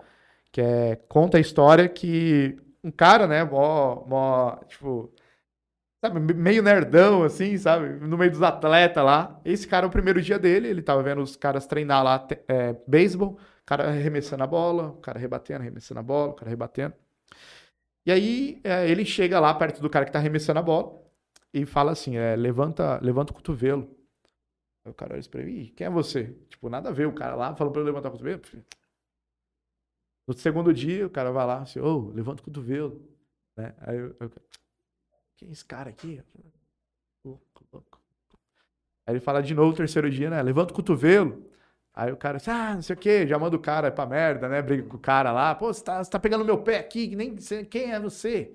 Tipo, o cara, o cara é mó simples, não tava vestido bonito, assim, era mó simples. E aí, não dá 10 minutos, o dono do time, né? Manda eles, ô, oh, o dono do time tá te chamando lá em cima. Aí sobe o arremessador, e aí tá o, o, esse senhor, né? É, ele tava assim encostado na parede. O, o dono do time lá puto, sabe que vem? Aqueles tipo padrão americano, cara puto assim, ó, com o telefone aqui. Aí já gritando. Mas que nada, mas que pipa, pi, Começa a gritar com o cara assim. Porque você não levanta a merda do cotovelo. O cara tá falando isso aqui, isso aqui lá. Aí ele falou assim, mas, mas que, que, que negócio é esse de cotovelo? Então a gente contratou esse cara para melhorar o desempenho de vocês, para diminuir a lesão que vocês estão tendo no cotovelo, no ombro tal. Aí começou a falar. Aí ele disse, mas eu tô fazendo certo. Aí o cara vai lá, pega o. filmagem. Pega a filmagem e mostra pra ele, ó. Você tá errando aqui, cara. E aí, quando ele vê a filmagem, ele. Ah! Agora sim ele tem consciência. Porque uma coisa é a pessoa te falar. Outra coisa é você ver que você tá errando. Tem gente filma lá jogando treino de vez em quando. Tem? Então a primeira coisa, se você quer melhorar. Nunca viu o moço jogando? Não. Rapaz do céu. hum, mas coloca sozinho o celular lá e fica. Ah, eu vi uma vez, eu vi uma vez. Melhor coisa, mano. É. Você vê Regularidade de saque, de tosse e tudo. Você vê, tipo, o braço, o caralho. Eu vi uma Vem vez. aqui. Então a gente tá falando de. Aí é, é alto, alto desempenho. Só que, ah, só que a grande sacada, ô, ô não é nem os números, é como que você vai utilizar esses números agora. É, não adianta nada você ter números e você não saber interpretar ele pra poder Ex- melhorar. Exato. Porque igual no poker, a gente tem número pulando tudo quanto é lugar. Lembra? que Eu É. te falei que a gente tem um, um, um programa que a gente mede tudo que o cara faz lá dentro. Então a gente tem muita informação. Mas a questão é, como que eu uso essa informação ao meu benefício? Certo? Então, se eu entendo que se ele perder, se ele fazer dois, é, sei lá, bater duas bolinhas na rede ali no saque dele, é, e ele vai ficar bravo, Tá mostrando aí, filmando? Legal. Então, então, se eu entendo que se ele fizer uma jogada e ele errar duas vezes consecutivas, ele vai mudar o humor dele, eu posso começar a pressionar o lado que ele é ruim só para ele mudar o estado Não, emocional. Isso aqui tem muito. Então, é, se, eu, se eu entendo o perfil dele e conforme o jogo ele começa a ficar estressado, eu vou começar a aproveitar disso se eu entendo essa informação. Sim. né? Uma informação, ela é só útil, só é útil quando você utiliza ela. É, Então, ah, é muito importante saber como você utiliza essas informações. E, e tem uma coisa bem legal, Fralei, que é... Hoje a gente vive no mundo da informação. Todo mundo tem acesso à informação. Hoje, a, a parte técnica está cada vez mais complexa e cada vez mais sofisticada. Hoje você, o exemplo, esse microfone, ele tem um, um nível de captação, ele tem uma peça tal, a gente está usando câmeras, a gente tem uma iluminação de sei quantos lumes. A, a parte técnica dos negócios estão ficando cada vez mais complexos e trazendo mais informações e sendo aprimorados, certo? Mas sabe uma coisa que não muda? É o comportamento e a mentalidade humana. Durante a nossa história inteira, isso nunca mudou. Mas as pessoas se focam no nas especificidades técnicas, né, é, se, se focam ah, na, na parte de dados, mas eles não entendem que nós somos humanos. E o humano, quando está emocionalmente envolvido, Tá suscetível ao muda o comportamento. acabou. Você pode ser, você pode ser, tem, tem, eu estava assistindo hoje ah, um, um curso lá eh, de neurociência, né, falando sobre a psicologia eh, do dinheiro, né, baseada na economia comportamental, de uma mulher que era a secretária e de um cara que foi um dos melhores investidores da época de 70 do Wall Street. A mulher, ela morreu com 100 anos, com 7 milhões na conta. Esse cara que era o, o top dos top da época, declarou falência e não tinha um real na conta. O que, que mudou nos dois? Um era muito instruído, sabia tudo. E a outra só investia e fazia o simples, o básico. Era como ela se comportava diante ao dinheiro.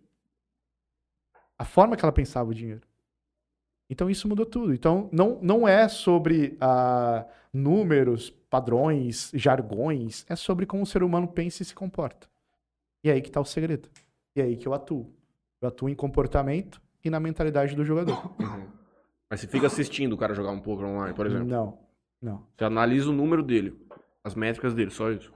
É. Basicamente. É. Então, ah, hoje, só para ficar mais claro, hoje a minha formação é em coaching esportivo. Eu tenho mais de 70 é, cursos livres em neurociência, psicologia do esporte, é, hipnose. Tenho curso. Cara, eu tenho vários cursos de várias coisas.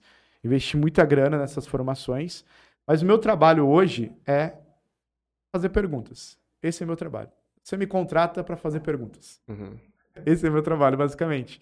Então, uh, é muito importante dizer que eu não sou psicólogo, eu não sou nutricionista, eu não sou médico, né? eu não sou preparador físico, eu não faço nada disso. Eu faço um trabalho em conjunto com esses profissionais. Uhum. Porque se eu entendo que um profissional ele precisa de um apoio psicológico, ele tem que fazer com um psicólogo, com um médico especializado nisso.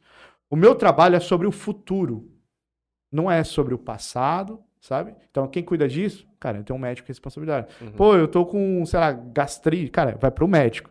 Sempre procure um profissional qualificado pro seu tipo de problema. Uhum. Então, o que eu faço hoje é meta, objetivo, tá? Clareza. Eu ajudo você a melhorar teu foco. Eu ajudo. Eu sou o cara que. é, eu sempre falo isso quando o cara vai me contratar. Eu falo, cara. Primeira coisa que você tem que. Você, você, quer, você quer aumentar teu lucro, né? Quero. Então eu quero que você entenda que sucesso não é conforto. E eu vou ser o cara que vai te acordar às quatro da manhã com um balde de água gelada fria, tirar a coberta e fazer você correr na chuva. É isso que você quer, que tu- é isso que você quer pra tua vida, velho? É, é uma analogia que eu uso, que eu não vou fazer isso, até porque o cara é por, É por, por por Zoom, online. né? É por Zoom. Mas é pra mostrar que eu vou tirar esse cara da zona de conforto dele. Eu vou fazer ele mudar se ele quiser mudar. Se ele quer chegar lá, cara, ele tem que entender que sucesso não é conforto. Ele só vai ter conforto quando ele chegar lá. Famoso David Goggins, versão Drauzio. David Goggins é sensacional, né? Mas é, é- isso, isso é interessante, o, o, o Matheus, sobre o David Goggins, né? Que ele fala muito sobre isso. E quando a gente fala de performance, existem três campos que são muito interessantes, que eu acho que ninguém nunca parou para refletir, mas os militares, eles têm que ter um treinamento, por isso que os treinamentos deles são tão fortes assim, né? Que eles têm que estar aptos a qualquer hora do dia para poder performar. Uhum. Cara, aconteceu uma. Tem que ir agora. Eu não tenho que ir depois. Então eles treinam em ambientes que não são previsíveis. Uhum. Ambientes completamente imprevisíveis. Então eles são treinados para agir no caos, esses caras. Um atleta, ele treina em ambientes previsíveis, controlados. Certo? Para ele performar em cenários possíveis. Já o cara que vai pra guerra, ele não sabe o que é isso pra guerra. Ele não sabe que. Imagina, você treinou o cara por cinco anos pra força especial, esse cara ele entra num, num de espião lá pra fazer, tipo aqueles filmes lá, só que ele pisa numa mina e mata o pelotão inteiro. Pô, quem esperava que ia ter uma mina ali, né? É diferente no esporte, que ele vai ser treinado, condicionado, ele tem várias pessoas cuidando dele para ele poder trabalhar dentro daqueles possíveis cenários, certo? Mas quando a gente traz isso para a vida, é, as pessoas elas não querem sentir dor, cara.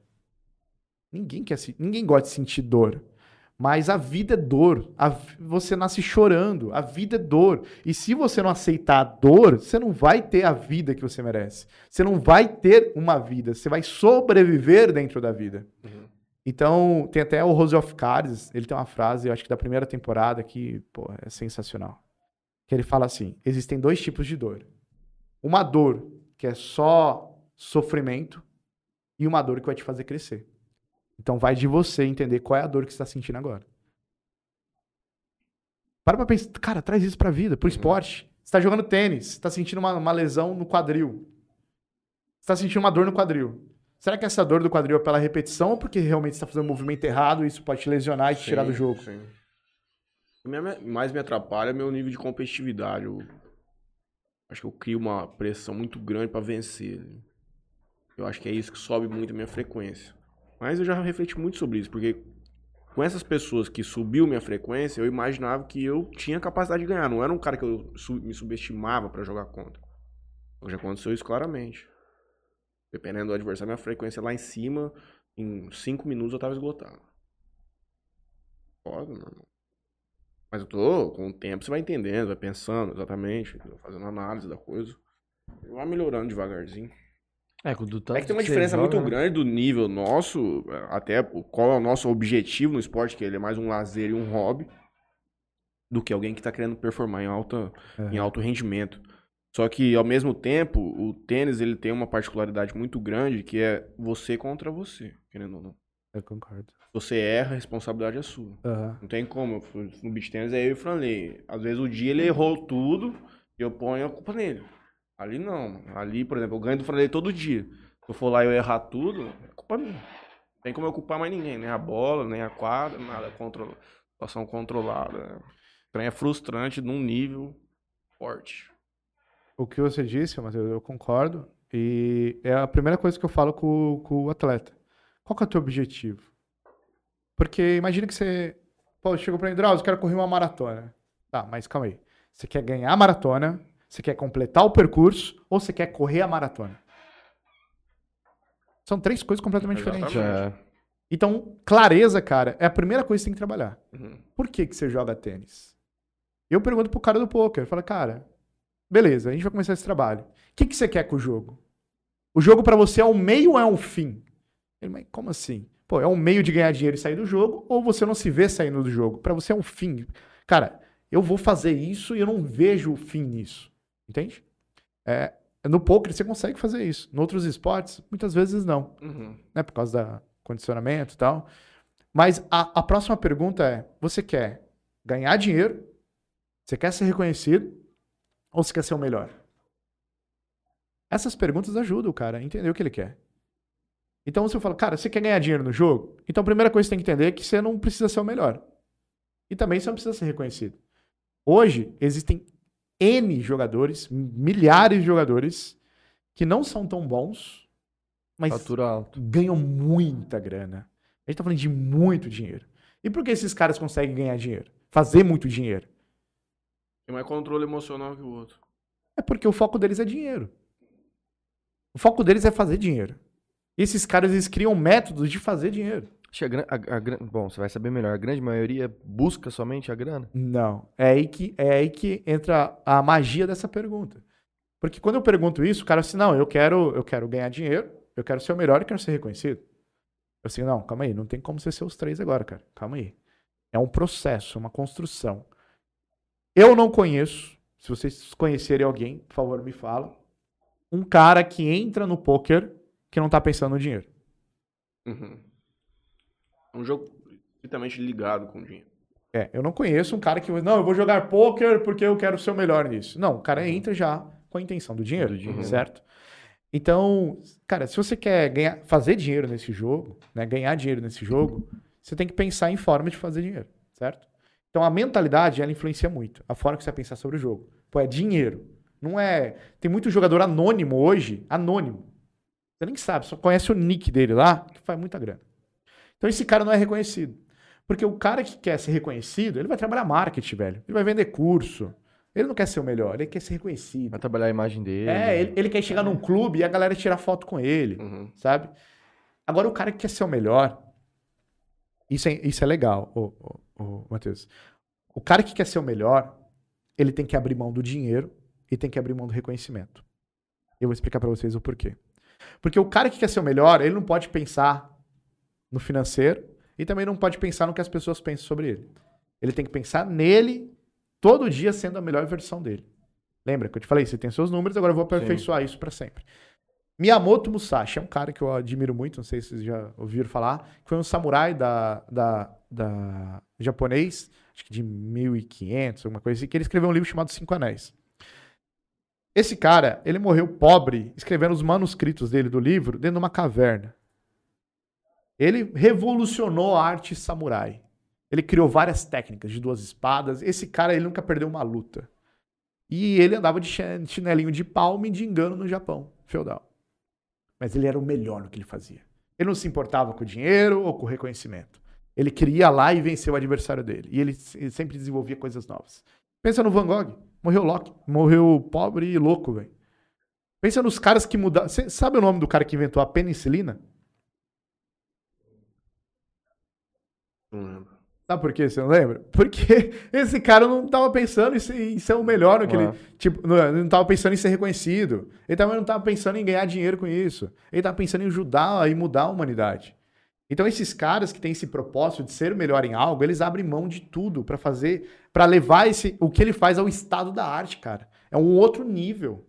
É você abrir mão de tudo e aperfeiçoar a tua arte.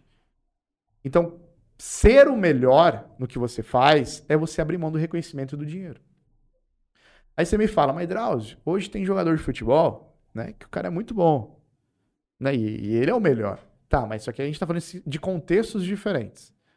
É muito importante saber que os contextos da vida te ajudam ou te atrapalham a performar. Imagina se você tivesse um salário onde você vai ter 20 médicos. Você tem um salário, você não depende desse dinheiro, você tem um salário. Você tem 20 médicos te auxiliando a ser sua melhor versão. O que você tem que fazer é ir lá e fazer.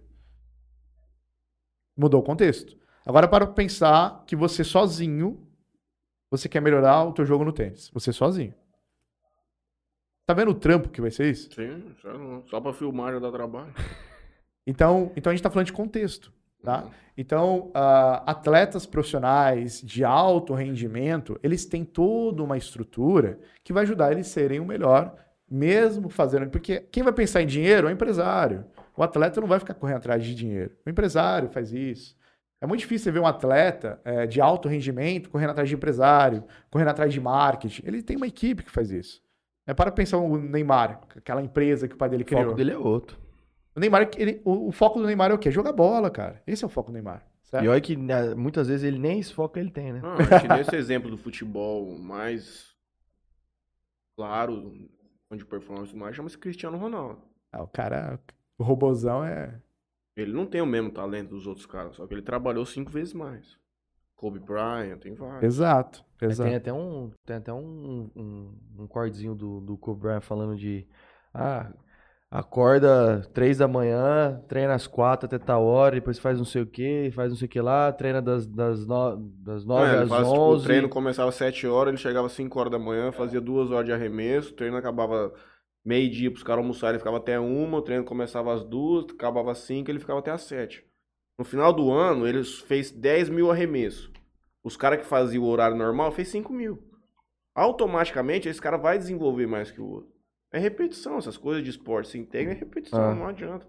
Não, aí que entra a questão da dor e tudo mais, que o Goggins fala muito sobre isso, de você desafiar seus próprios limites, conquistar seus, seus medos. É, se você quiser melhorar ainda mais nessa questão esporte física, né? cara, às vezes pode demorar 10 anos ou 5 anos. Depende do quanto você vai se aplicar naquilo lá. Se você fizer 10 horas de treino por dia, demora 5 anos. Se você fizer 5 horas de treino, demora 10 anos. Fazendo uma hora por semana, Ah, então. Isso aí não vai conseguir nunca.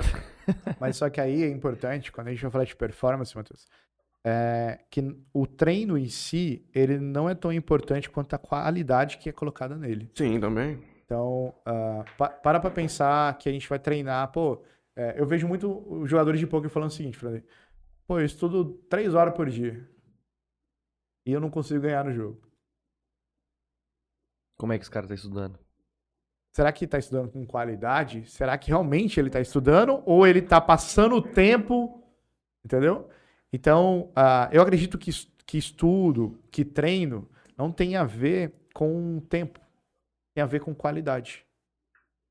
Então, se você coloca qualidade no seu treino, eu acho que você evolui muito mais rápido do que você pensar em tempo, em blocos de tempo. Vou treinar duas horas, vou treinar três horas. Não, você tem que treinar pensando em uma melhora ou em um objetivo de melhora. Exemplo, faz de conta que você quer melhorar. Me, me fala uma jogada do beach tênis aí. Smash. É o corte. Você quer melhorar teu smash, faz de conta. Aí você fala pra mim, Drauzio, eu tô, tre- eu tô treinando por duas horas e mesmo assim, cara, não, não tô conseguindo marcar ponto. Eu falo, mas tá, mas você quer melhorar o que nesse treino? Ah, o smash, então você tá sendo específico. Então, a partir do momento que a gente é, começa a colocar especificidade no seu treino, a gente começa a direcionar o teu olhar para aquele movimento. E a gente começa a aperfeiçoar o teu movimento. Então, o que, que você quer melhorar hoje? É o smash? Então, a gente vai treinar smash. Então, qual é a métrica que você tem? Pô, ah, eu acredito que um bom smash é assim. Então, como você executa hoje? Assado. Então a gente vai tentar chegar o mais perto do que você acredita que seja. Então a gente vai treinar smash. A gente não vai ir lá treinar. A gente vai treinar smash. Entende? Tiger Woods. Tem, tem, tem um. Uh, né, o pessoal fala que o cara ele é melhor do mundo em um tipo de tacada só. E ele é 127 do mundo nas outros tipos de tacada. Uhum. O que, que esse cara fez? Ele pegou o que ele era bom e maximizou. Só focou nisso. O que, que as pessoas fazem? A, a maioria delas, elas têm a mentalidade de, pô, eu vou focar nos meus defeitos pra, pra ficar, né? Uhum. Niveladinho. Vai ser o mediano. É. Exato. Mas na verdade você tem que focar no teu ponto forte, cara. Ele que te joga para cima, ele que te faz ser diferente. É esse ponto forte que vai te levar onde você quer chegar. A gente tem vários atletas que focaram no ponto forte. Então esse cara se diferenciou, ele se tornou a referência no esporte dele porque ele focou no ponto forte dele. É, hoje, qual que é o teu ponto forte no, no beach tênis? O que, que você fala assim, não, cara, isso aqui eu domino. Pô, vou repetir a frase que defesa. eu mandei no, no BTcast da Defesa. Defesa. Sou defesa. muito bom em defesa. E o, e o teu parceiro, ele é bom no ataque? É. E quantas vezes vocês treinaram é, essa sincronia de defesa Nenhuma. e ataque? A gente não treina junto. A gente só joga só. Entendi. Isso aqui é a Varsa, é um é. amadorzão. Não, não, não, mas tá tudo bem, isso, isso acontece. Uhum. Mas existe a possibilidade de você é, treinar com alguém a sua defesa? Só você treinar a defesa? Sim, alguém vir só atacando em cima de mim para eu treinar a defesa. Existe a chance de vocês conversarem e do seu parceiro lá só treinar o ataque onde que ele mora? Sim. Existe a possibilidade, pelo menos uma vez por mês, vocês se encontrarem para tentar criar um entrosamento? Não, a gente, a gente joga sempre, mas é joguinho. Assim, a gente não para pra. Ou você vai jogar 10 bolas, você vai atacar 10 bolas, eu vou defender 10 bolas tuas. Você vai atacar 10 bolas e eu vou defender 10 bolas do outro lado. Entendeu? A gente não faz isso. A gente entra na quadra quase todos os dias, eu e ele com mais outras pessoas aleatoriamente e a gente vai jogar. Uhum. Então a gente tem uma sintonia por jogar várias vezes junto, né? E a gente. É, não é nada combinado, né? Algumas coisas a gente combina pela ter essa proximidade de jogo, né? Mas a gente nunca parou para um treinar a, a, a, as coisas boas do outro, sabe? Treinando entre nós. Entendi. Ele tem um treinador, ele tem uma pessoa que ele treina uma vez por semana, eu tenho uma outra pessoa que eu treino uma vez por semana, Entendi. um professor, e, e aí a gente vai indo, entendeu? Uhum. É aquela coisa, né? É um amadorzão, né?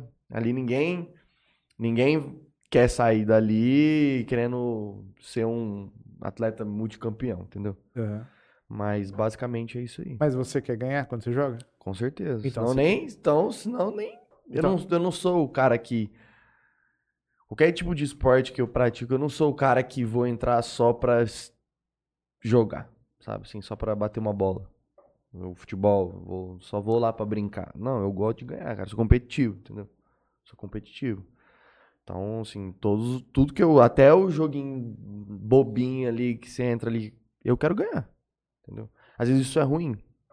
Porque às vezes isso é ruim, porque às vezes no, nos dias bobinhos, os dias de treinamentozinho assim bobo, é onde eu deveria estar tentando fazer os movimentos corretos e não tentando ganhar ponto. Ganhar um jogo. Não preciso ganhar aquele jogo, não vale nada. Então eu deveria focar em errar, de, em tentar um movimento, tentar uma coisa que eu não sou boa e errar, porque ali eu, tô, eu posso errar, para chegar na hora que eu não puder errar, eu ter feito várias repetições daquilo. Uhum. Entendeu? Basicamente é isso. Depende muito de esporte para esporte também, né? Ô, ô Franley, é, quanto de 0 a 10, sendo 0 nada e 10 é muito, é importante para você ganhar? 11. Pra Não, mim. 8. 8. Você considera isso alto ou baixo? Alto. Tá. E nos últimos 30 dias, o quanto que você parou para entender o seu jogo e melhorar para que você conseguisse realmente ganhar um jogo? Nada. Zero. Então realmente é importante para você ganhar? É importante, mas eu não, não, não, não me. Não fico. Porque é aquela coisa, a gente só liga pro resultado do final, né? E aí, por exemplo, em 30 dias eu ganhei dois torneios. Legal. Então tá tudo bem. Exato. Então, tipo, pra, pra quem, assim, quer ganhar, mas não, não, não faz essas coisas de ver o que eu errei ou o que eu não errei, minha cabeça fala, pô, tá bacana assim. Uhum. Entendeu? Tipo, tá legal, porque você, você ganhou dois. Então, tipo, dos números que a gente tem, né? Que a gente tem um aplicativo que você joga torneios e ele tem lá, tipo, um, um histórico de resultados. Uhum. Então tem. Tem 20 partidas lá. Eu tenho 16 vitórias e 4 derrotas. Então, tipo, se eu for pegar um número ali e olhar assim, eu falo, mano, tá bom. Mas se você for parar friamente assim pra ver, você fala, Uhum. tá, tá legal. Mas tem muita coisa que a gente tem que melhorar. Muita. Isso aí é Vou falar pra você aqui que falta o Franley melhorar. tudo. Falo isso aqui toda semana.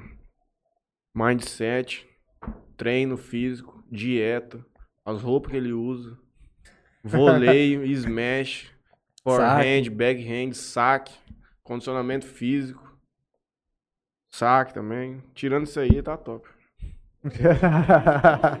tudo. Teve, teve duas deixas, hein? Meu YouTube aí, Juninho.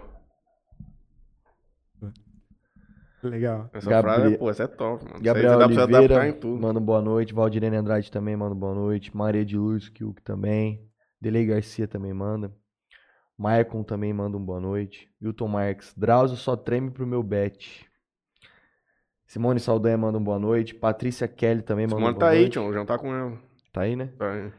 Patrícia Kelly manda boa noite. Renan Vinícius Oliveira também manda boa noite. João Antônio Pacheco. Drauzio, grande profissional.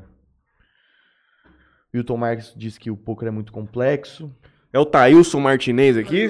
O grande Thailson diz o seguinte: boa noite, grande Drauzio, abração. Tênis tem tudo a ver com poker. Tem o livro O Jogo Interior do Tênis. Top demais. Da hora, tá? Vou dar uma olhada. Castro Rosa, Drauzio, coaching de milhões. Vitor Matheus, Drauzio gostosão. Coisa linda. Gustavo Albino, boa noite a todos. Dúvida, parcela imposto que eu pago ou não?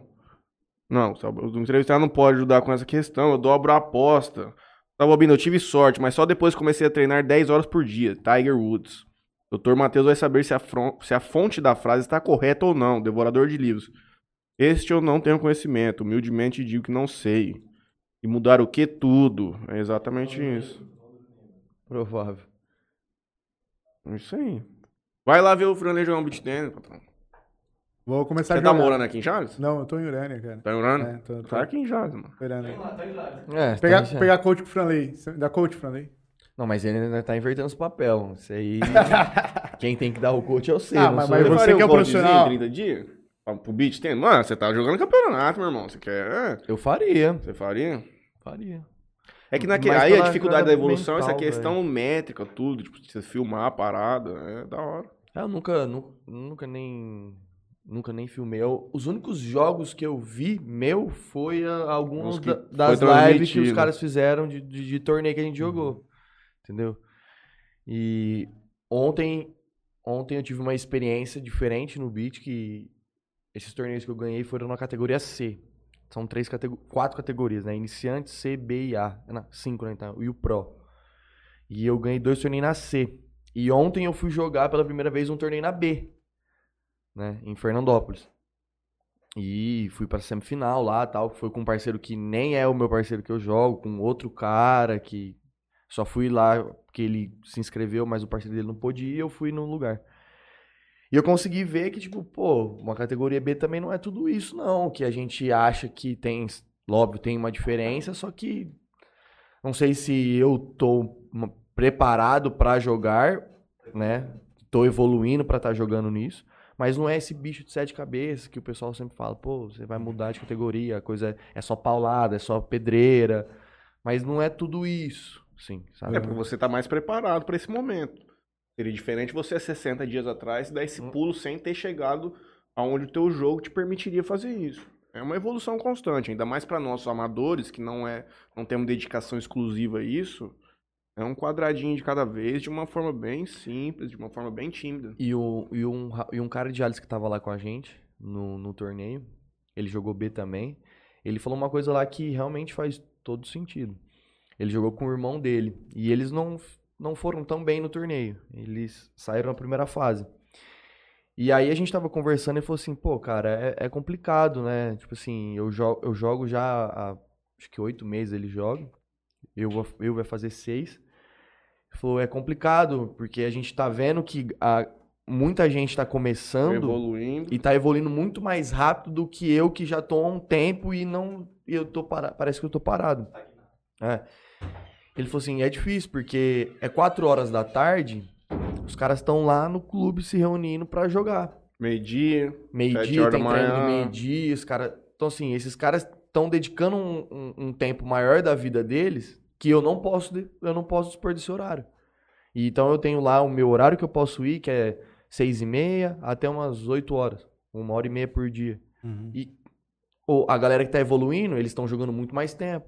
E eu tô vendo que eu tô meio que parando já nesse tempo. aí volta nessa questão da repetição. Nós somos do clube e tudo mais. Você vai evoluir mais que o cara. Porque você tá Você mais. tá você tem mais mais tempo de tempo, quadra que é. o cara. É. O cara em oito meses não jogou o que você jogou em seis.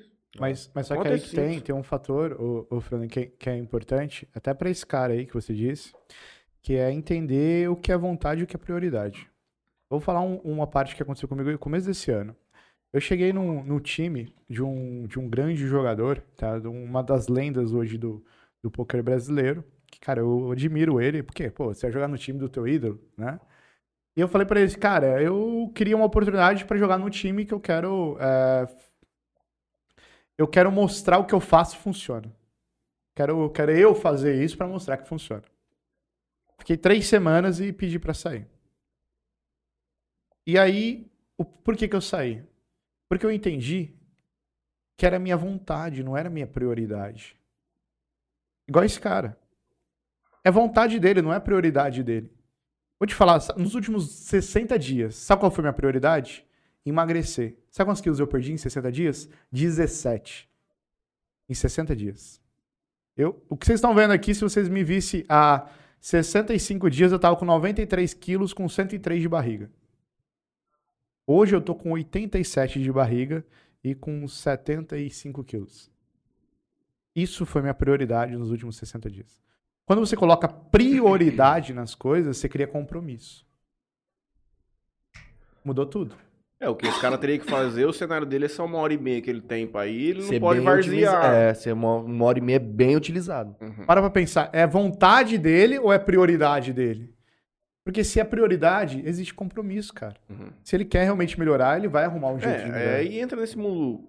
Cara, competição é isso aí, meu irmão. É. Os caras que estão lá, os caras que se fodam, meu patrão, que você trabalha o dia inteiro, o cara. O cara vai lá pra ganhar de você, meu irmão. O cara jogou o dia inteiro. Aí você tem que entender onde é sua. O seu teto, né? Eventualmente você tem que baixar o teto. Tem como. Que é o que tem que acontecer com muita gente do clube do IP. Já tem que ter a humildade de falar assim, ó, eu não sou A, sou B, não sou B, sou C.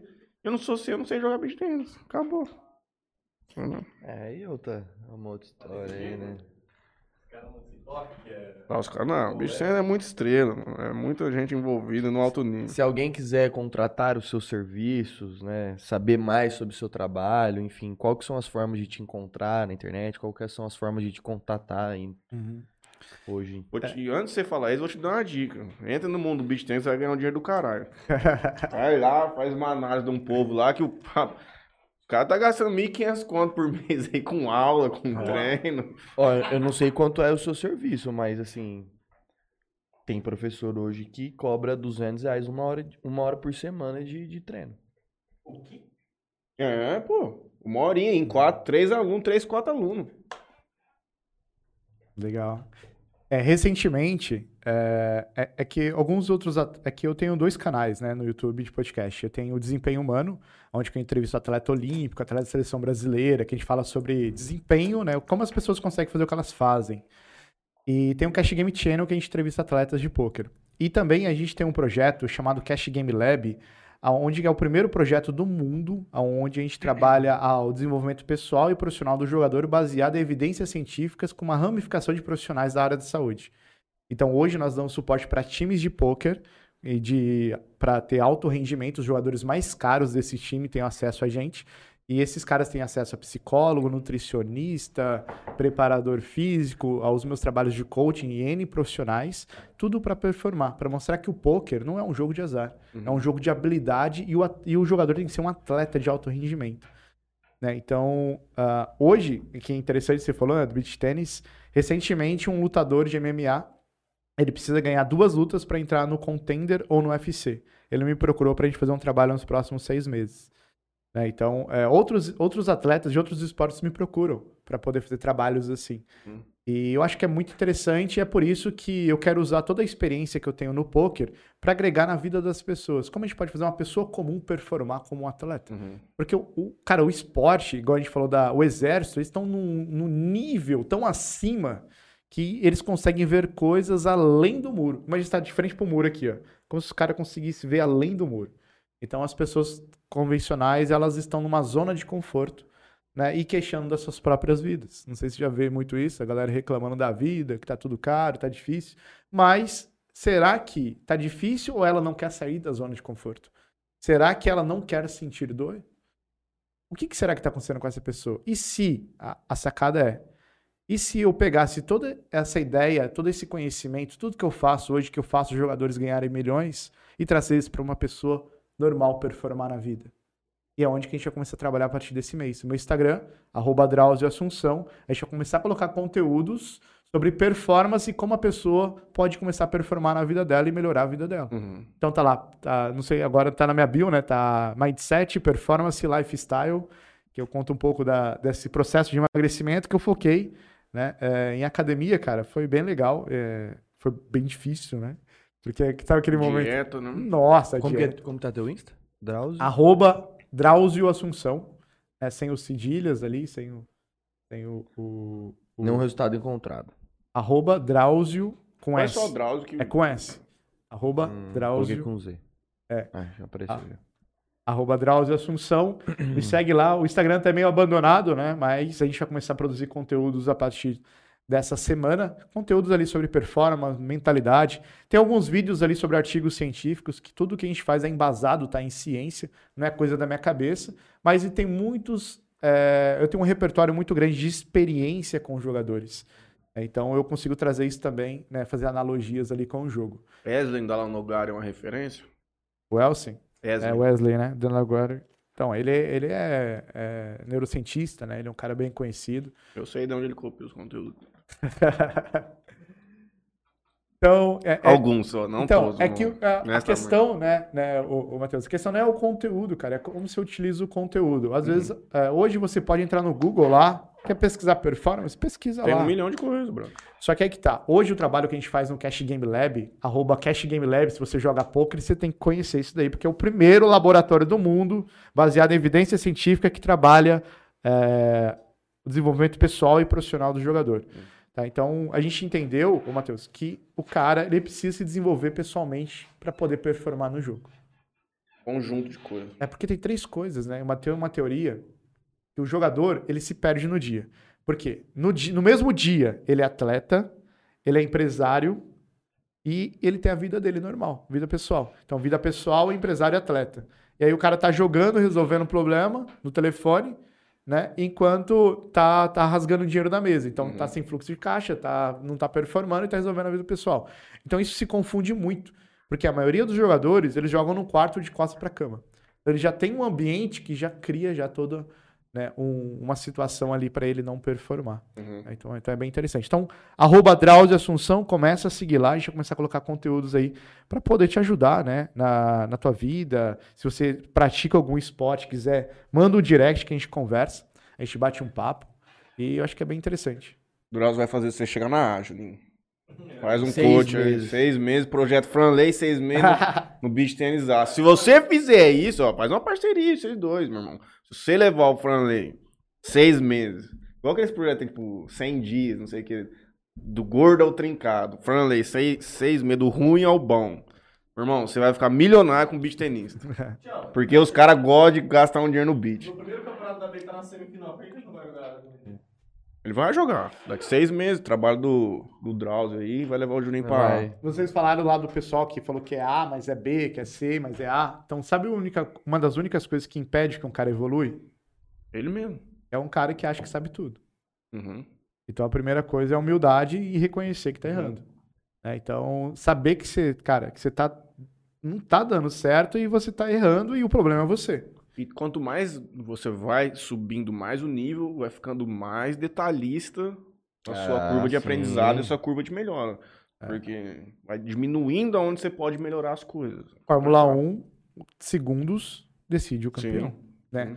A, a- a textura do pneu, a pista, a curvatura da asa, né? Se o cara vai virar na curva certa, naquele milésimo de segundo, tudo isso im- impacta. Então, alta performance, você tá lutando contra os caras ali no topo, cara, aí é detalhe. Uhum. Mas quando você tá na base, aí é mais. Né? Você consegue. É, mais sobre- maleável é, a- você a- consegue evolui mais. você pode focar. Tem estratégias que você pode pegar. A gente chama no, no poker. é, você joga contra o field. Por exemplo, imagina que você tem uma amostragem de mil jogadores. E lá no seu programa fala que esses mil jogadores eles descartam a carta quando você faz um movimento específico. Set- 57% desses jogadores eles foldam a mão, eles descartam a mão quando você faz essa jogada. Sabe o que você tem que fazer nessa amostragem? Fazer essa jogada 100 vezes. Você vai ganhar. Porque você vai jogar contra 57%. o field. Você não vai jogar contra o jogador. Porque você tem uma amostragem do field. Que aí, chama, aí é um estudo né, mais complexo, que a gente estuda, a, é, vamos dizer assim, a população e o, e o comportamento da população, e a gente joga contra o comportamento da população. Legal, né? Uhum. Então o poker é muito mais complexo e muito mais Nossa, avançado é do que se mais imagina, tá? Ah, é. Jogo de baralho é foda. Até o truco é foda. Ah, Até o truco é foda. Vou Bom. terminar o programa, a gente vou, vou colocar a, mão lá daquele Garrett, lá daquela hobby lá, lá pra você ver. Vamos ver se você fala se os caras, se a mulher tá roubando mesmo ou não. Bom, quero agradecer a todo mundo que nos acompanhou. Quero agradecer ao Drauzio. Vai virar cor de beat ten, nota que eu tô falando. Vou fazer aqui meus patrocinadores aqui, o Matheus faz o dele e, e a gente encerra. Quero agradecer aqui a Bebida Sabor aqui, portfólio deles em primeiro plano, Toquinho Center Car, LH Bor e Clínica Odontológica Dentomax. Cara, tem uns caras no Zap que são foda. Eu agradeço hoje, especialmente a Casa do Tereré, grande Gustavão. Parcela aí Soluções Financeiras e a Detecta Vazamento, Juninho. Vamos Detecta. conversar com o Alberto aí. Leonardo, muito obrigado. Drauzão, muito obrigado. Nos vemos então na Player Arena Beach, dando um coach pro Juninho. Tamo junto, meu companheiro. Fechou. Muito Obrigado, obrigado, pelo espaço aí. Foi um prazer bater esse papo com vocês aqui hoje. Voltará aqui pra falar o resultado do coach seis meses do Juninho. Tá com o troféu aqui em cima da mesa. Dia 10 do 4, tá marcada a data. O 10 do quase vai ser campeão da Não, 10 do 4, 10 do 4 já vou ser campeão da já. Campeão da é isso aí. Arrumar um torneio num lugar assim que tem quatro, quatro duplas play que nós faz assim. o torneio, não é mesmo? Tô tranquilo. Mas valeu, gente. Obrigado. Como chama a mão do rapaz aí? Pra pôr aqui?